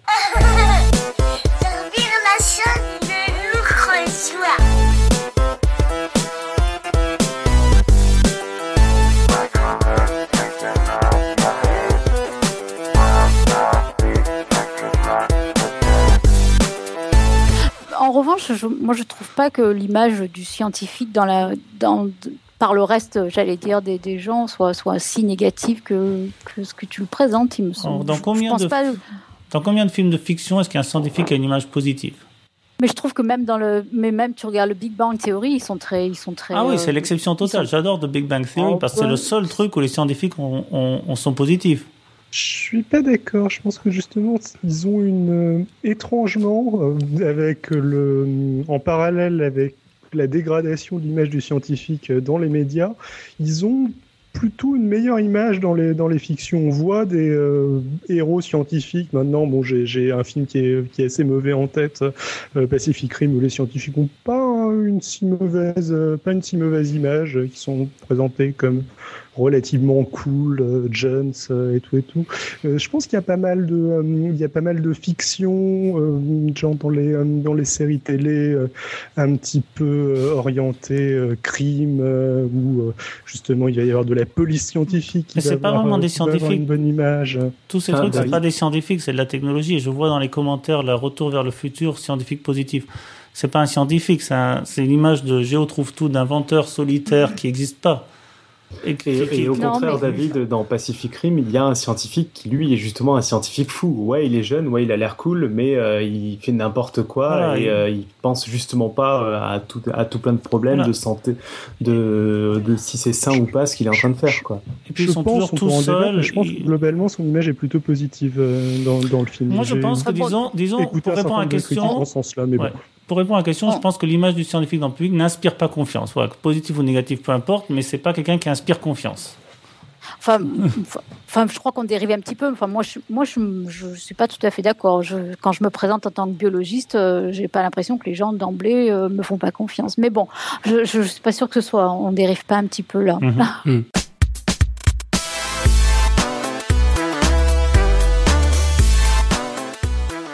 Il y a quelqu'un dans les commentaires qui dit qu'il en a marre des, commentaires, des comparaisons informatiques nourriture. Il dit que c'est dur à entendre, c'est un plot.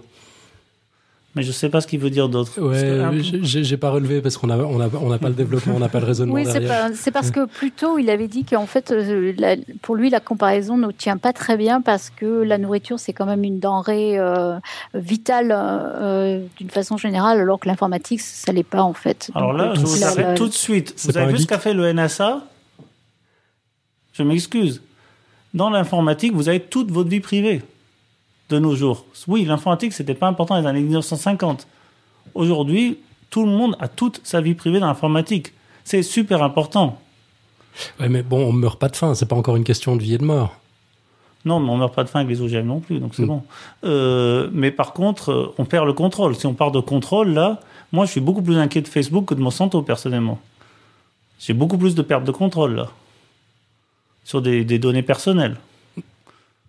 Et quand, si la NSA est en train d'écouter nos conversations, ça me plaît pas particulièrement, mais c'est comme ça. Ah bah moi j'espère qu'ils nous écoutent, on veut des auditeurs. Celle-ci de conversation, oui. D'accord.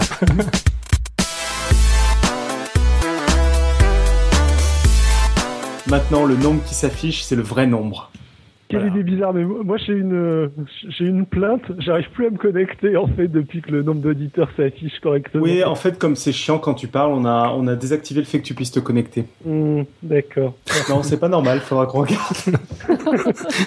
Bravo. Bel esprit.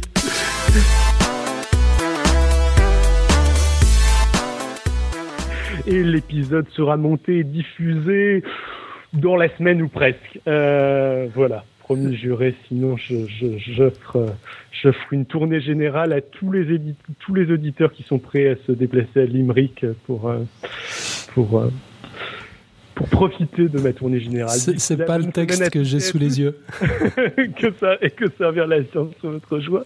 Tu penses que j'aurais osé le modifier euh, en le lisant? Ouais, crapule, va. tu, tu le publieras vite, on compte sur toi.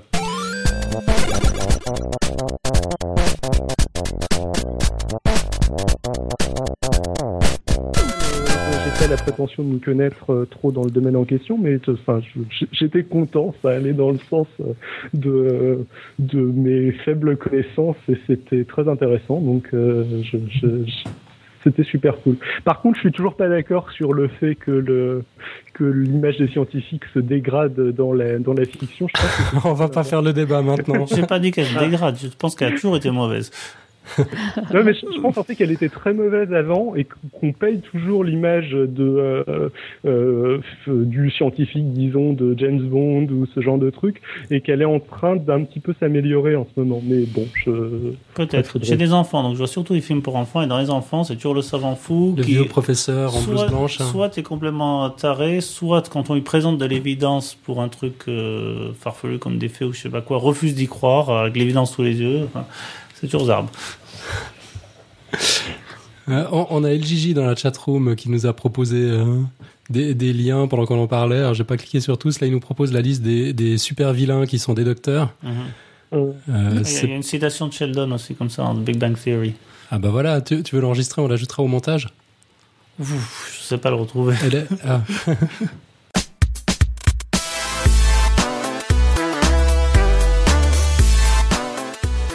Ouais, mais c'est parce que c'est que des hommes, regarde.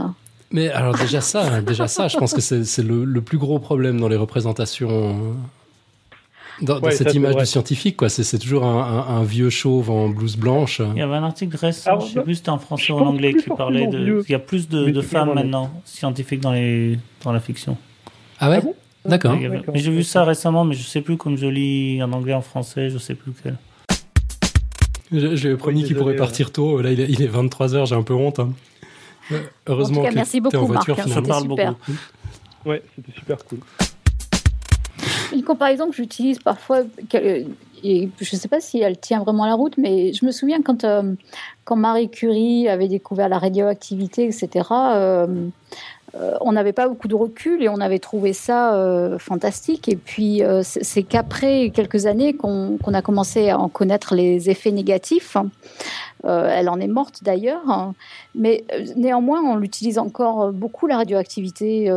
Et elle a de nombreuses applications. Et je me demande si c'est pas un peu un parallèle qui est, qui est pas intéressant parce que il y y a le fait que bah, les OGM à court terme euh, ça fait peur. Et qu'est-ce qu'il faut en faire à long terme en fait? Et je me demande s'il a découvert la radioactivité. C'est pas un peu la même histoire finalement hein. Mais ouais, moi j'ai l'impression qu'on paye euh, en ce moment euh, le justement le- L'inconscience l'enthousiasme exagéré euh, de, de l'époque de cette découverte par un excès. euh, je, je parle, euh, je pense de, de la radioactivité, des dentifrices radioactifs euh, qui vont vous euh, qui vont vous faire vous sentir mieux ou je ne sais trop quoi. Je, ne- je ne sais trop quelle idiotie qui était fait à l'époque et je pense qu'on paye ça par un excès inverse euh, en ce moment. Mais bon, C'est possible, mais pour moi, la comparaison, l'analogie avec la radioactivité, là où ça pose problème, c'est que la radioactivité, c'est une catégorie qui fait sens. Ça, ça existe en soi, la radioactivité. Alors, Les OGM, pour moi, ce qui me pose toujours problème, c'est que c'est pas vraiment une catégorie qui fait sens, pour moi. C'est comme dire euh, les produits chimiques. Voilà, les produits chimiques, ça inclut l'eau et l'eau de javel et un nouveau, nouveau truc de synthèse qu'on n'avait jamais eu avant. C'est tous des produits chimiques. Ça n'a pas beaucoup de sens. Et OGM, pour moi, c'est une catégorie qui n'a pas beaucoup de sens. La radioactivité, c'est une propriété physique très bien définie. Mhm. Ouais, ouais, mais je pense que là où la comparaison tient la route, euh, c'est cette espèce de techno-enthousiasme qu'on qu'on a pu avoir autour Ouais. du radium, qu'on Non, utilisait c'est clair. pour tout et n'importe C'est quoi. clair qu'on avait ça. C'est- c'est le gros point de coupure, je crois que c'est- c'est c'est Hiroshima, quoi, Mhm. dans le techno-optimisme. Non, et Silent Spring. Euh, le truc de Rachel Carlson. Vous connaissez pas ça? Hmm, je ah connais non pas, moi je non. connais pas moi Oh. C'est c'est la nana qui, dans les années 60, a découvert que les insecticides qu'on mettait à l'époque euh, en surdose massive étaient en train de tuer tout- tous les insectes dans, le- dans la nature et qu'on était en train de, de détruire les pollinisateurs, détruire toute la chaîne alimentaire.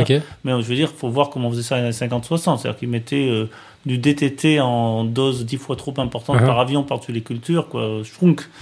Euh, et, euh, et donc, elle a écrit un bouquin qui est en fait l'acte de naissance de, de l'écologie politique. D'accord. Et euh, qui a montré que euh, quand on, quand on traite de manière trop brutale euh, les cultures, c'est très mauvais pour l'environnement. Mhm. Euh, Mhm.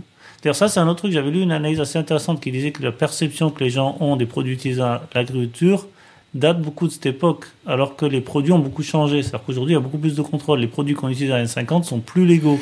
Bah, sauf dans le bio où ils sont encore obligatoires, en fait. On, on avait fait un dossier là-dessus justement Ouais. dans ce. ce- Et euh, bah, disons, il y a beaucoup de choses qu'on faisait avant. Enfin, il y a beaucoup de tests sécurité supplémentaires. J'avais Mhm. fait une analogie à l'époque, il y a quelques temps sur mon blog.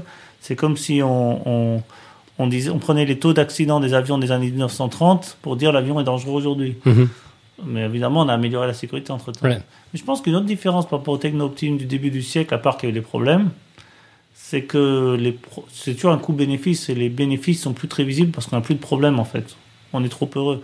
C'est-à-dire que, à une époque où euh, il y a seulement, il y a moins d'une génération, tu avais vu les vaccins sauver tes enfants, tu étais beaucoup plus sensible aux bénéfices de la science. Ou à une époque où on venait de découvrir, on a découvert la pénicilline pendant la Seconde Guerre mondiale. Donc tout d'un coup, des gens qui mouraient ne mouraient plus Mhm. c'était très très visible les bénéfices.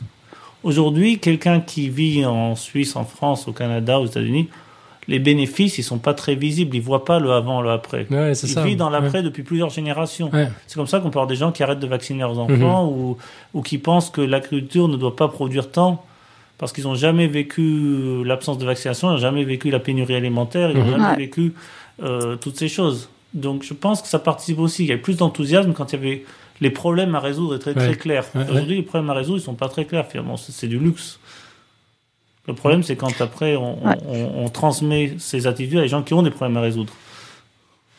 Absolument.